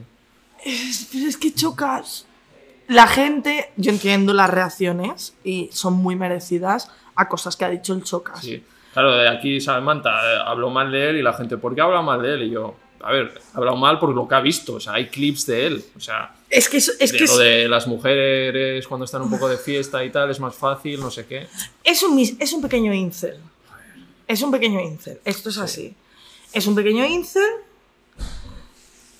Pero a mí lo que me está ocurri- ocurriendo con el feminismo es, yo soy muy pum pum, pero admito que hemos crecido en una sociedad machista, racista Sí. y misógina, ma- racista, machista, gordofóbica, etc. Y que la gente muchas veces bebe simplemente de lo que cree que es Claro. correcto en la realidad. Y, y si su entorno es así, y tienen que aprender a corregir lo que hacen. Lo que está mal es que te caiga para el pelo y hagas, no, pues ahora soy más misógino que nunca. Pero Ya. aprende. Ya, sí, yo creo que en el fondo, por eso, yo- sí, por ejemplo, con el tema trans siempre ha dicho él que, que está a favor y así. Pero luego también es lo que dices tú, en, no sé, en lo de Broncano, que le criticabas en ese vídeo. Joder, macho, los tíos hacéis un poquito y ya es como, "Ué, ué, ué", ¿no? Ah, ya me acuerdo de qué vídeo critiqué a Ese, Broncano. ese. Uh, ese día me enervó la Sí, sangre. estabas chinadica, no sé de qué era. Sí, sí, sí sé lo que era. Era. Broncano, Ah, el tuit de su exnovia. claro, Broncano. Permites que a las cómicas les insulten en comentarios. No sales nunca a defendernos. Eh, apenas tienen mujeres en el programa. Las mujeres que metes en el programa o son o muy con un pensamiento antifeminista o muy normativas. A mí, déjale mentirme en la cara. Porque está Candela Peña. Claro, Candela Peña, que anda que nos ha metido Candela con las Ya, feministas ahí vídeo. Dice, poner en YouTube y dejarme en paz. Poned en YouTube Candela Peña las cosas que ha dicho. Que desde aquí todo mi amor a Candela Peña, pero lo ha dicho. Entonces, por, es- por algo estás ahí. Entonces, de pronto, ponen un comentario, ¡pum! Un periódico de la novia de Broncano. Broncano, que lo que no le gusta es que hablen de su vida privada, lo cita y hace, esto es machismo. Y veo mogollón de mujeres. ¡Ay, qué bien, Broncano! ¡Hay que aprender de Broncano! ¡Bravo, Broncano! Sois tontas, sois estúpidas, sois idiotas. Ahora, hace Broncano eso después de todo lo que ha hecho antes y Broncano es Dios. Ahora, una compañera, lucha que te cagas por nuestros derechos, Sí, sí. mete medio tropezón. Hija de puta, no sabes de feminismo, zorra, pa, pa, pa. Eh, a ver si espabilamos y como digo en la Riot Comedy, y somos como ellos. Tú un tío, yo a ti ahora te digo, ¿cómo son tus colegas? ¿Cómo son? ¿Cómo que cómo son? ¿Cómo son? Joder, no sé. Guay, yo qué sé. Guays, ¿no? Vale, en la Riot me dicen lo mismo. ¿Cómo son tus colegas? Guays, guays. Este es mi colega. Guay, guay. Eh, en la Riot hago esto. Entonces cojo una persona heterosexual y le digo, ¿cómo son tus colegas? Y habitualmente los hombres heterosexuales me hacen. eh, bien. Entonces yo le digo, él sabe que la mitad son unos putos mierdas. ¿Pero qué me va a decir a mí? De puta madre. Yo no estoy tranquilo, la verdad. Pues esa movida yo la quiero para nosotras. Claro que muchas de nosotras vamos a ser una mierda. Porque tenemos derecho a ser una mierda de vez en cuando. Pero igual tú también tendrás amigas que no están de todo deconstruidas o que a ti te chirría, ¿no? Claro. Y claro que voy a tener amigas que van a meter gazapos. Y claro que voy a tener amigas que no van a tener un nivel de deconstrucción que el que yo tengo. Igual que yo para muchas no tengo un nivel de deconstrucción Claro. que es el que ellas tienen. Ya. Pero eso no quita en el que podamos protegernos entre nosotras. Y eso lo tenemos que aprender de los tíos. El, tío, eh, por delante el feminismo está genial y mis amigas son la leche. Y los conflictos que tengamos, para atrás. Basta. No puede ser que porque un tío... Es que yo a estas tías las veo capaces de que de pronto eh, eh, Pablo Motos dice el feminismo está bien y hacen más hombres como Pablo Motos. Ubícate. Lo dirán, lo dirán. Claro que lo dirán. Claro que lo dirán. Y lo he visto así de veces. Mientras estás machacando a otras. No consiento. No consiento. Vale, nos hemos quedado. Vale. ¿Dónde Nosotras, vamos? Aquí. ¡Joder! Jorge salvaje. Jorge Salvaje. Jordi Wild, Jordi Wild, hasta que arda. ¿Irías? Sí. Sí, sí, me encantaría. Joder, tienes invitaciones hoy, tanto de la velada como de. Primero vas, charlas con él y luego le pegas. O sea, os Que pegáis. no, no, no, ahí, yo cha- ahí con que le diga cuatro cosas ya le dejo en su sitio. Sí. Me encantaría ir a charlar con Jordi Wild, pero porque me moriría de la risa. De esta pregunta. O Y sea, no te podrías sabiendo toda la peña que está viendo. me da igual ya. Es que me da igual ya. Las. He aprendido que las crisis son temporales. Y todo pasa, ¿eh? Cuando eres noticia, eso también lo ha aprendido la gente que ha pasado por aquí muy famosa. La noticia es noticia durante unos días. Entonces me parecería tan divertido ir con Jorge Salvaje. Igual os hacéis amigos y todo. ¿Quién sabe? Yo últimamente. ya, ya, ya. Igual le convierto en feminista. Fíjate. No sería el primer hombre al que convierto Sí. en feminazi. En serio, ¿eh? Muchos hombres llegan a mi entorno y dicen, oh, es que ahora soy súper feminista y no sé qué. Digo, ah, jódete. Pues ahí está ya. bueno. Que. se va- Yo creo que vamos un poco con las series. ¡Uy, series! Te molan, ¿no? Me encantan. Vale. Vamos con. Siempre la última sección son tres preguntas que hago y la primera son series y música. Entonces vamos a quedarnos un poquito con las series. ¡Qué guay! Eh, serie favorita, lo primero.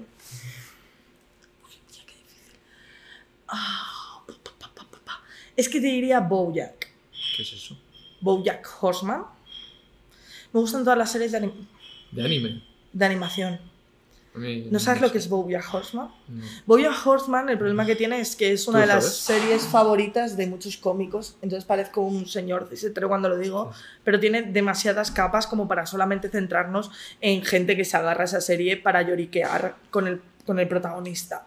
Entonces, creo que mi favorita es Bojack, de hecho me la voy a tatuar. Otra de mis favoritas es Big Mouth, pero ahora han sacado eh, como el spin-off de Big Mouth, de Big Mouth, que se llama Asuntos. ¡Ah! Se me ha olvidado el nombre, pero bueno, es el spin-off de Big Mouth que está súper bien. Me flipa, eh, luego también me flipa South Park, me flipan Los Sí. Simpson. Sí, que te gusta animación, sí, sí. So- lo que más me gusta es la animación, es lo que más loca me vuelve. Euforia me está gustando mucho. Sé que seguro mi serie de cabecera siempre es Bojack, Aquí no hay quien viva. O sea, Ahí te iba a decir. voy saltando. viva, joder. Sí, sí, voy saltando de Bojack, Aquí no hay quien viva cuando no tengo nada que ver. Sí. Eh, después Big Mouth, eh, Big Mouth y luego el spin-off de Big Mouth, que me flipa. Eh, en South Park me vuelve loca. Eh, y, y luego veo de manera compulsiva vídeos de Lola Flores. Ajá. Y, y Hostia, está documentales guay, de no Lola sabía yo eso que contaste, tío, de lo del cáncer, macho. Qué fuerte, ¿eh? Qué tía, eh. O sea, este, te es tu, tu ídola. Bueno, bueno, yo me voy hasta la tumba a verla muchas Sí. veces. O sea, me, ¿Pero me- por qué te mola tanto? es que hay muchas cosas de Lola Flores que no se saben. O sea, de hecho tengo un especial entero de Lola Flores, pero eh, Lola Flores simplemente se tiene la conciencia de ella de que fue una folclórica que armaba mucho jaleo. Y no, eh, lo era, pero lo armaba por algo, porque tenía carisma, porque tenía eh, fuerza, porque era artista, porque era empresaria. Por eso fue Hacienda por ella, porque era una de las principales. Es como si ahora Hacienda le da por ir a por Rosalía Ya. que es como el icono principal de... Ojalá no. Pero, em, de hecho, es curioso que una vez muerta me siguen llegando cosas de Hacienda, de Lola, y es como, cállate la boca, ¿sabes? Sí. Em, Lola tiene una fuerza sobre el escenario que es sobrenatural, tiene una capacidad de expresión que solamente, y esto me van a matar por decirlo, pero solamente se la he visto a Rosalía. Ya, hay Eh, gente que se enfada cuando se les compara, ¿no? Sí, pero es que se nota que Rosalía ha visto vídeos de Lola. Ella le gusta también. Sí. Y los ha tenido que ver de manera compulsiva, porque esa forma de cambio, de, de llorar a reír, de expresar tanto con el cuerpo, eh, la tenía mucho Lola Flores. Eh, luego también, Lola lo era todo, lo era todo. Sí, cuenta, cuenta eso, lo del cáncer, que me dejó flipando. Bueno, lo del cáncer es que es increíble porque ella tuvo, tuvo cáncer y durante muchísimo tiempo, entonces como tenía cáncer de mama le dijeron que se quitase un pecho. Entonces esto yo lo conté en internet y la gente como, eh, pues no se quita el pecho, pues qué tonta tal, no sé qué. No, quítate un pecho en los Sí, años eso es. 70, que eh, bueno, los años 70 no, los años 80, 90, que es más o menos cuando él viene, eh, quítate un pecho ahí, porque muere en el 92, juraría. Y cuando tú eres imagen, cuando tú vives de tu imagen, si Lola se llega a quitar un pecho cuando tiene cáncer de mama, toda su carrera hubiese girado en En torno, a que se ha quitado un pecho. Ya. Ya a ella no le apetecía, porque ella era folclórica, ella se subía al escenario a cantar, a bailar, a crear sensaciones, no a que hablasen de que le faltaba un pecho. Entonces, ella seguía, seguía yendo a quimioterapia y tal. Entonces empezaron a escribir que, que era todo una mentira. Porque claro, ya llevaba demasiado tiempo con el cáncer, como ella la llamaba el bicho. Entonces ya llamó a una periodista que la estaba poniendo todo el rato a caldo y le dijo, ven a mi casa. Y en su casa se abrió ¡fa! y tenía todo el pecho negro. Y le dijo, ¿qué? ¿me crees ahora? Y claro, la periodista tuvo que ver que se estaba muriendo. Y Lola, es que lloro recordándola, de verdad. Eh, Y no la he conocido, es que me vuelve loca. Y Lola, una semana antes de morir, unos días antes, grabó un especial en televisión española que nunca se sacó, en el que agarró a uno de sus compañeros del brazo y le dijo, me estoy muriendo.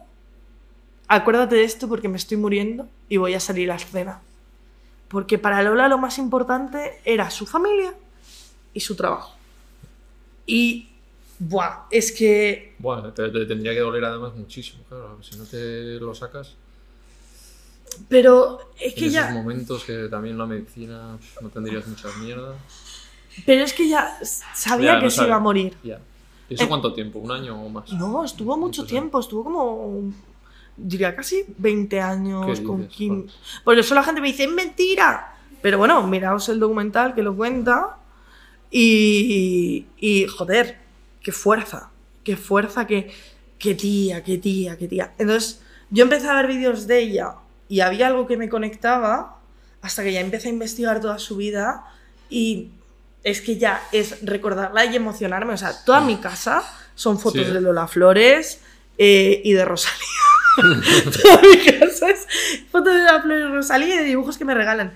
Pero porque la miro, Sí, Y- yo supongo que te dará como poder femenino, ¿no? Y te, te, te llena, ¿no? El verle o yo qué sé. claro, el saber que en los años 90 hubo una tía Claro. que aparte de artista fue empresaria y no se sabía. O sea, Lola, en...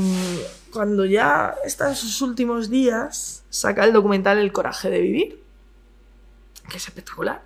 Lo graba Antena 3 y por un tiempo quisieron cancelarlo porque hablaba de que se había prostituido. Ah, sí, ¿no? sí, sí. Sí, sí. Pero aparte, ¿cómo te lo cuenta? Sí, sí. Sí. Con un arte. Ah. Que parece. es que te lo cuenta. Es que te lo cuenta tan digna. Pero vamos, mi parte favorita del documental es cuando eh, cuenta que le deja a uno, porque además hay una cosa que a mí me molesta mucho del arte, que parece que el arte, el arte, la música, el- la comedia tal, solamente es lo que expresas, el contenido. Pero a mí me gusta saber qué hay detrás del contenido. Entonces Lola te permitía saber Mm. qué había detrás del contenido. Entonces Lola, durante toda su vida al inicio, tiene muchísimos amantes que la van rechazando por ser folclórica. Identificada. no, a mí no es tanto la pelea que tengo con mis parejas, las que haya tenido, sin- por ser folclórica y mala fama, sino por el, una cosa que habla en Ar, que es como el miedo a las diosas. El momento que brillas más que ellos es como o quieren lo tuyo o bájate que te están viendo demasiado. Pero bueno, independientemente de eso, eh, Lola tiene como muchos amantes, tal, y cu- cuenta una historia de que le deja uno. Bueno, es que tiene tantas historias. Tiene una de que tenía un amante que estaba casado. Y antes, cuando estabas casado, te podían denunciar. Y te ponían una multa. eh, y, te, podían denunciar y te ponían una multa. Y Lola Flores cogió a este tío que era futbolista y le dijo: ¿Cuánto ganas? Y le dijo: El tanto. Y dijo: Ya, pues te lo pago yo y te vienes conmigo de gira. Y vino la policía por él. Y tuvo ella que pagar la multa de la denuncia. Bueno, unas cosas increíbles. Pues hay uno de estos que le deja y ella se pone a llorar muchísimo y cuenta en el coraje de vivir en plan. Y empecé a llorar tanto que se me caía la cara hasta que ya dije, no voy a llorar más. Y me metí en la ducha y me llené. Vaya, vale. Y me llené el pubis de lacitos. y dije, no voy a llorar más, vámonos de fiesta. ¿Y, y todos sus hijos so- son del mismo padre? O... Sí, son todos del pescadilla. Ah, que ese fue con el que más estuvo, sí. Ella tuvo un primer amor que fue mm, Antonio Caracol, que era mucho más mayor que ella, donde tuvo una relación muy de maltrato. Después estuvo con muchos señores Sí. que iban y venían. Y, y después ya se casó con el Pescailla. Y con el Pescailla tuvo a sus hijos. Pero lo que se supo después es que tenían una relación abierta. Fíjate, ¿eh? Fue la en primera- esa época, ¿no? Y ella estaba con un bailarín mucho más joven que ella, que se llamaba, se me olvida el nombre, que era guapísimo, Sí. y le dijo, cuando yo muera, si tú necesitas dinero, vete a las televisiones a contar lo nuestro. Sí. ¿eh? Y fue. Sí, sí. Ah, vale. No me acuerdo cómo se llamaba. O sea, ¿Y te sigues con los- las flores? ¿Te, te gustan también? No, no, yo soy- Rosarito, eso. O sea, me caen bien, Sí. eh, veo cosas que hacen, pero si siempre Lola lo decía y dice, el problema de mis hijos es que siempre van a tener que vivir con mi sombra. Sí, decía ella. Mm. Claro, el pobre Antonio también. ¿no? Antonio se murió a la Ah. semana por sobredosis Sí, de la pena. Eso es de la pena. Y está enterrado junto a su madre y están las dos, está el monumento de Lola y el monumento de Antonio Ah, sí. Flores juntos. Vale. Eh, madre mía, te, te he hecho emocionarte mucho esta entrevista. ¿eh? Ah, hombre, yo es que soy así de emotiva siempre. Pero bueno, que aquí no hay quien viva. Uy, seguimos. Claro, Eh, claro, sí, sí. Acabo de poner ahora en la habitación estas ilustraciones que están sacando y he puesto ahí una de la de Emilio, la de Ramón y Cajal. Para mí que iba a ser Ramón, porque a mí Cajal como que no me suena. pero trae al Dudu, es muy sí, guay. te, te- Rapea guay. Sí, te Rapa. mola. Es que el Dudu es muy espiritual también. Sí. Entonces está muy metido en Y este se emociona cuando habla también, es guay, Sí, ¿no? sí, Pues sí, ves, que es transparente, ¿no? Sea lo que sea, pero... Mí me han hecho daño, tío, no sé qué. Era Se un niño. Se nota el barrio, se nota el barrio. Eso sí. mola, tío. Es muy Pero guay. bueno, yo traeré a alguien de aquí que viva si no me ve tan... Porque si me ven con dudo igual dicen, uh, ¿Qué va? ¿Qué va? ¿Qué va? La gente le da igual. Sí. La gente solamente queremos ego. Queremos cámara, ya está. ¿quién te mola a ti de aquí de quien viva? Las viejas. ¿Con, Las quién, con viejas. quién te quedas? Con las viejas. Con Marisa, soy Marisa. Vasca, a ver si te... es que no soy vasca, soy madrileña. No, no, que Ah. Marisa, Marisa. Ah, Marisa sí. y Bilbao, sí. Sí, soy Marisa. Sí, sí. Soy Marisa todo el rato. soy Marisa y Belén. De hecho, Marisa le dice a Belén. Ya, es momento, eso es lo mejor, ¿eh? porque es como predice como el futuro de que ahora todas estáis como somos todas Belén, ¿no? Es, es guay. De 50.000 trabajos con 30 años, los novios me salen mal. Los novios te salen mal, tienes poco pecho. Tú vas a ser como yo. ¿Qué dice? ¿Quieres un chinchón? No, lo tomarás. lo tomarás. Estaría guay, no sé si algún día harán, pero estaría guay que volvieran, no creo ya, ¿no? Pero que, que volvieran a hacer... No, no, ellas no, por favor, claro, claro. Digo que Belén, La Pija y yo qué sé, y Carmen, por ejemplo, hagan de, ya siendo más mayores, Ay, en el mismo edificio... Yo siempre tengo esa ilusión de que algún día en el mismo edificio ellas hagan de señoras. Me encantaría muchísimo. Pues sí. Algún Es un día, cuando plan. si viene Malena Alterio, le. le- Lanza la idea, ¿eh? Viralízala, haz un GoFan. Claro, ya lo habrán pensado más gente. ¿Qué va, qué va? Yo esto no lo he escuchado nunca. ¿No? No. O sea, que estaría guay. Es increíble. Los gays podrían seguir estando ahí. Sí. eh, Adrià y, y Mauri. Sí, sí. Es que, esa, que serie esa serie es- es muy actual, ¿no? O sea, a ver, tiene cositas. Yo la veo y casi nada me chirría. Con el tema de atrás, los, los chistes con la, con la que es. Sí. que es mi cuñado, no sé qué. Sí, Pero, pero... bueno, también está guay para mostrar cómo se piensa, ¿no? Y, Claro, creo que el juego de esa ficción es el poder reflejar cómo piensa la gente y a la vez corregir, que eso lo hacen mucho ya, en lo Aquí viva. cambia, claro. La que se avecina, ¿no? No la veo mucho. Pero aquí no hay. Es que es como. Es que es como. Cuando ya sacaron la que se avecina fue como. Ya. No me rompas el corazón. Ya. Bueno, tuve yo una polémica. Una polémica. Cuatro tweets de señores que se enfadaron. Porque dije, puse un tweet que decía: Cuando un tío te diga que no tienes ni puta gracia, recuerda que seguramente su principal referente en comedia es Amador. Y la gente enfadada. Pues Amador es el mejor. Y yo, ¡uh, salami, salami! Es- Sí, no. tiene momen- Es que, por eso, en la ilustración que me he comprado, es que está triunfando la tía lo que lo hace, porque hay frases que son eh, de, de Mauri, por ejemplo, lo de de verdad eres tan básico, tan hetero a veces. Cuando dice, ¿qué me has llamado? Eso. ¿Hetero? Fuera de mi casa. y cuando dice, y lo de, y lo del lo de queso gay, no es, es la pastilla, ah, lo de queso gay. sí, porque, uy, yo creo que me. Y dice, Fernando, creo que nos van a pedir queso gay y no tenemos.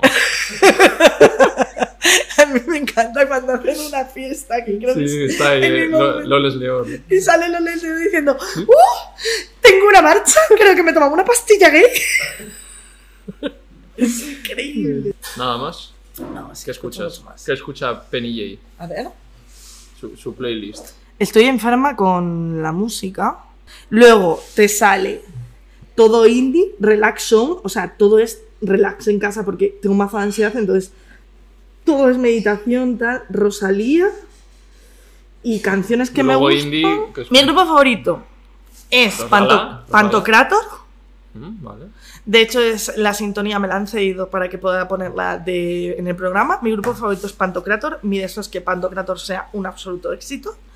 Eh, mi segundo grupo favorito también pertenecen a Pantocrator, eh, que digo, es mi grupo favorito, pero se me ha olvidado el nombre, perdón, sí, Mm. son los Alavedra, que pertenecen como al mismo grupo de amigos de Pantocrator y comparte y tal, que es como una especie de rock así guay.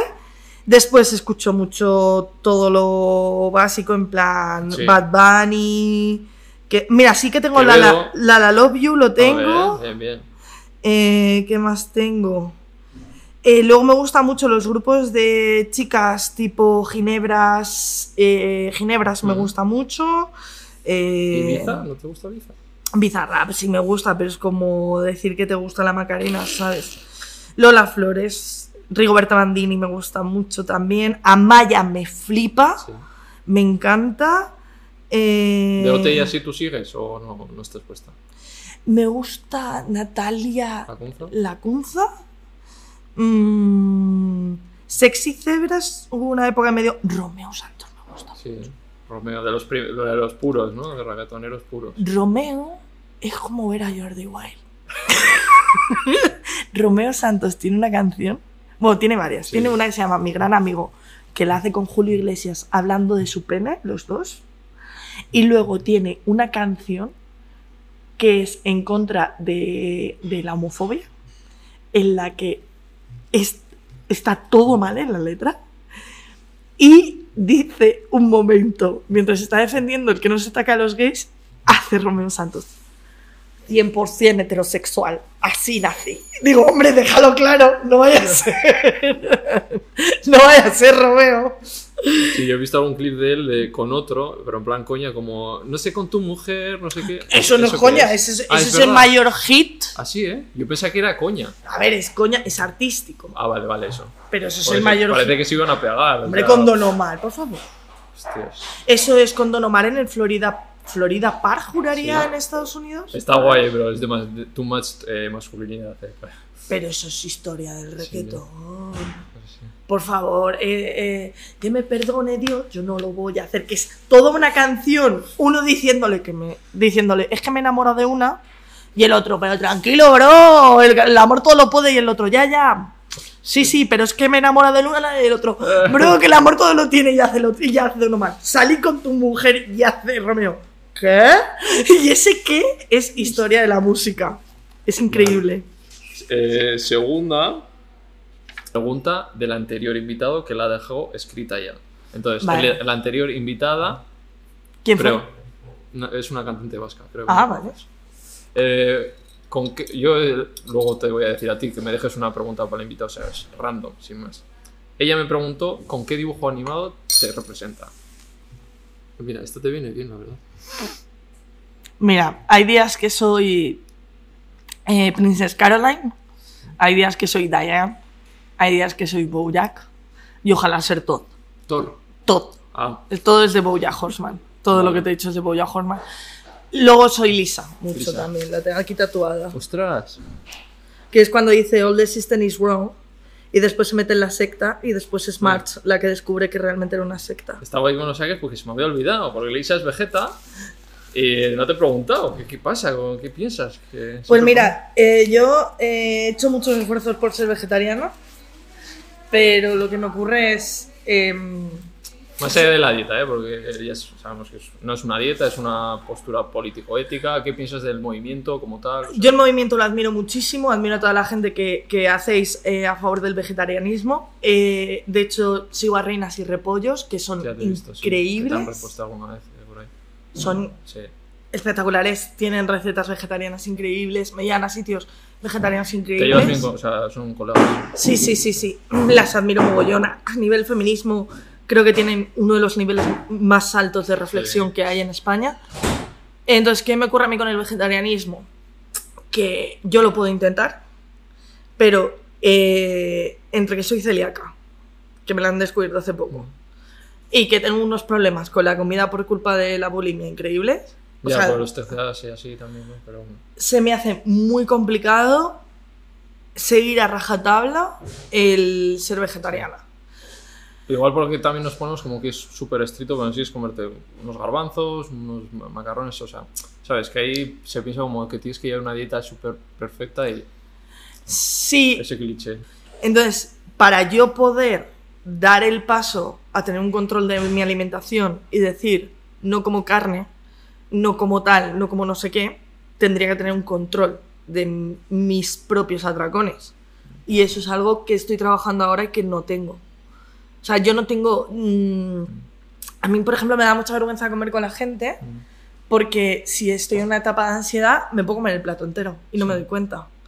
Entonces, prefiero a lo mejor muchas veces cuando me dicen de compartir es como sí, y luego digo, "Uf, luego me voy a sentir súper culpable en casa. Tengo que pedir mi plato.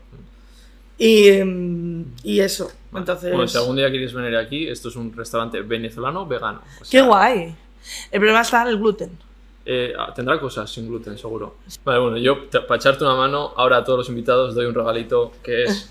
A ver. Primero, doy dos. Ay, me he hecho aquí. El primer es regalito, esto? mi libro. La era del veganismo. ¿Es, es tu libro? Sí, lo saqué pues, hace seis meses o así, y ahí hablo un poco de la historia del movimiento. Y bueno, igual te ayuda y te da información, se lee fácil. Todo esto es un plan para que todos seamos veganos. Me parece bien. Es eh. la secta. Me parece bien. Vale, me lo guardo, me lo llevo, me lo Claro, leo. claro. Soy disléxica, voy a tardar. Sí, pero ¿solo te gusta leer a ti o...? Sí, lo intento. Sí. A ver, es que a mí no me gusta mucho, pero eso también. Me ha costado hacer el libro, pues, Ya. me ya gusta más lo audiovisual, más que leer. Pues qué guay, muchas gracias. Este es el primero y el segundo son... Ahora me trae mi amigo Robert. A ver. Calcetines, me interesa. ¿Qué pie tienes? ¿Qué- qué- Un 9, A ver, dale la vuelta. ¿Qué, qué, qué pie pone?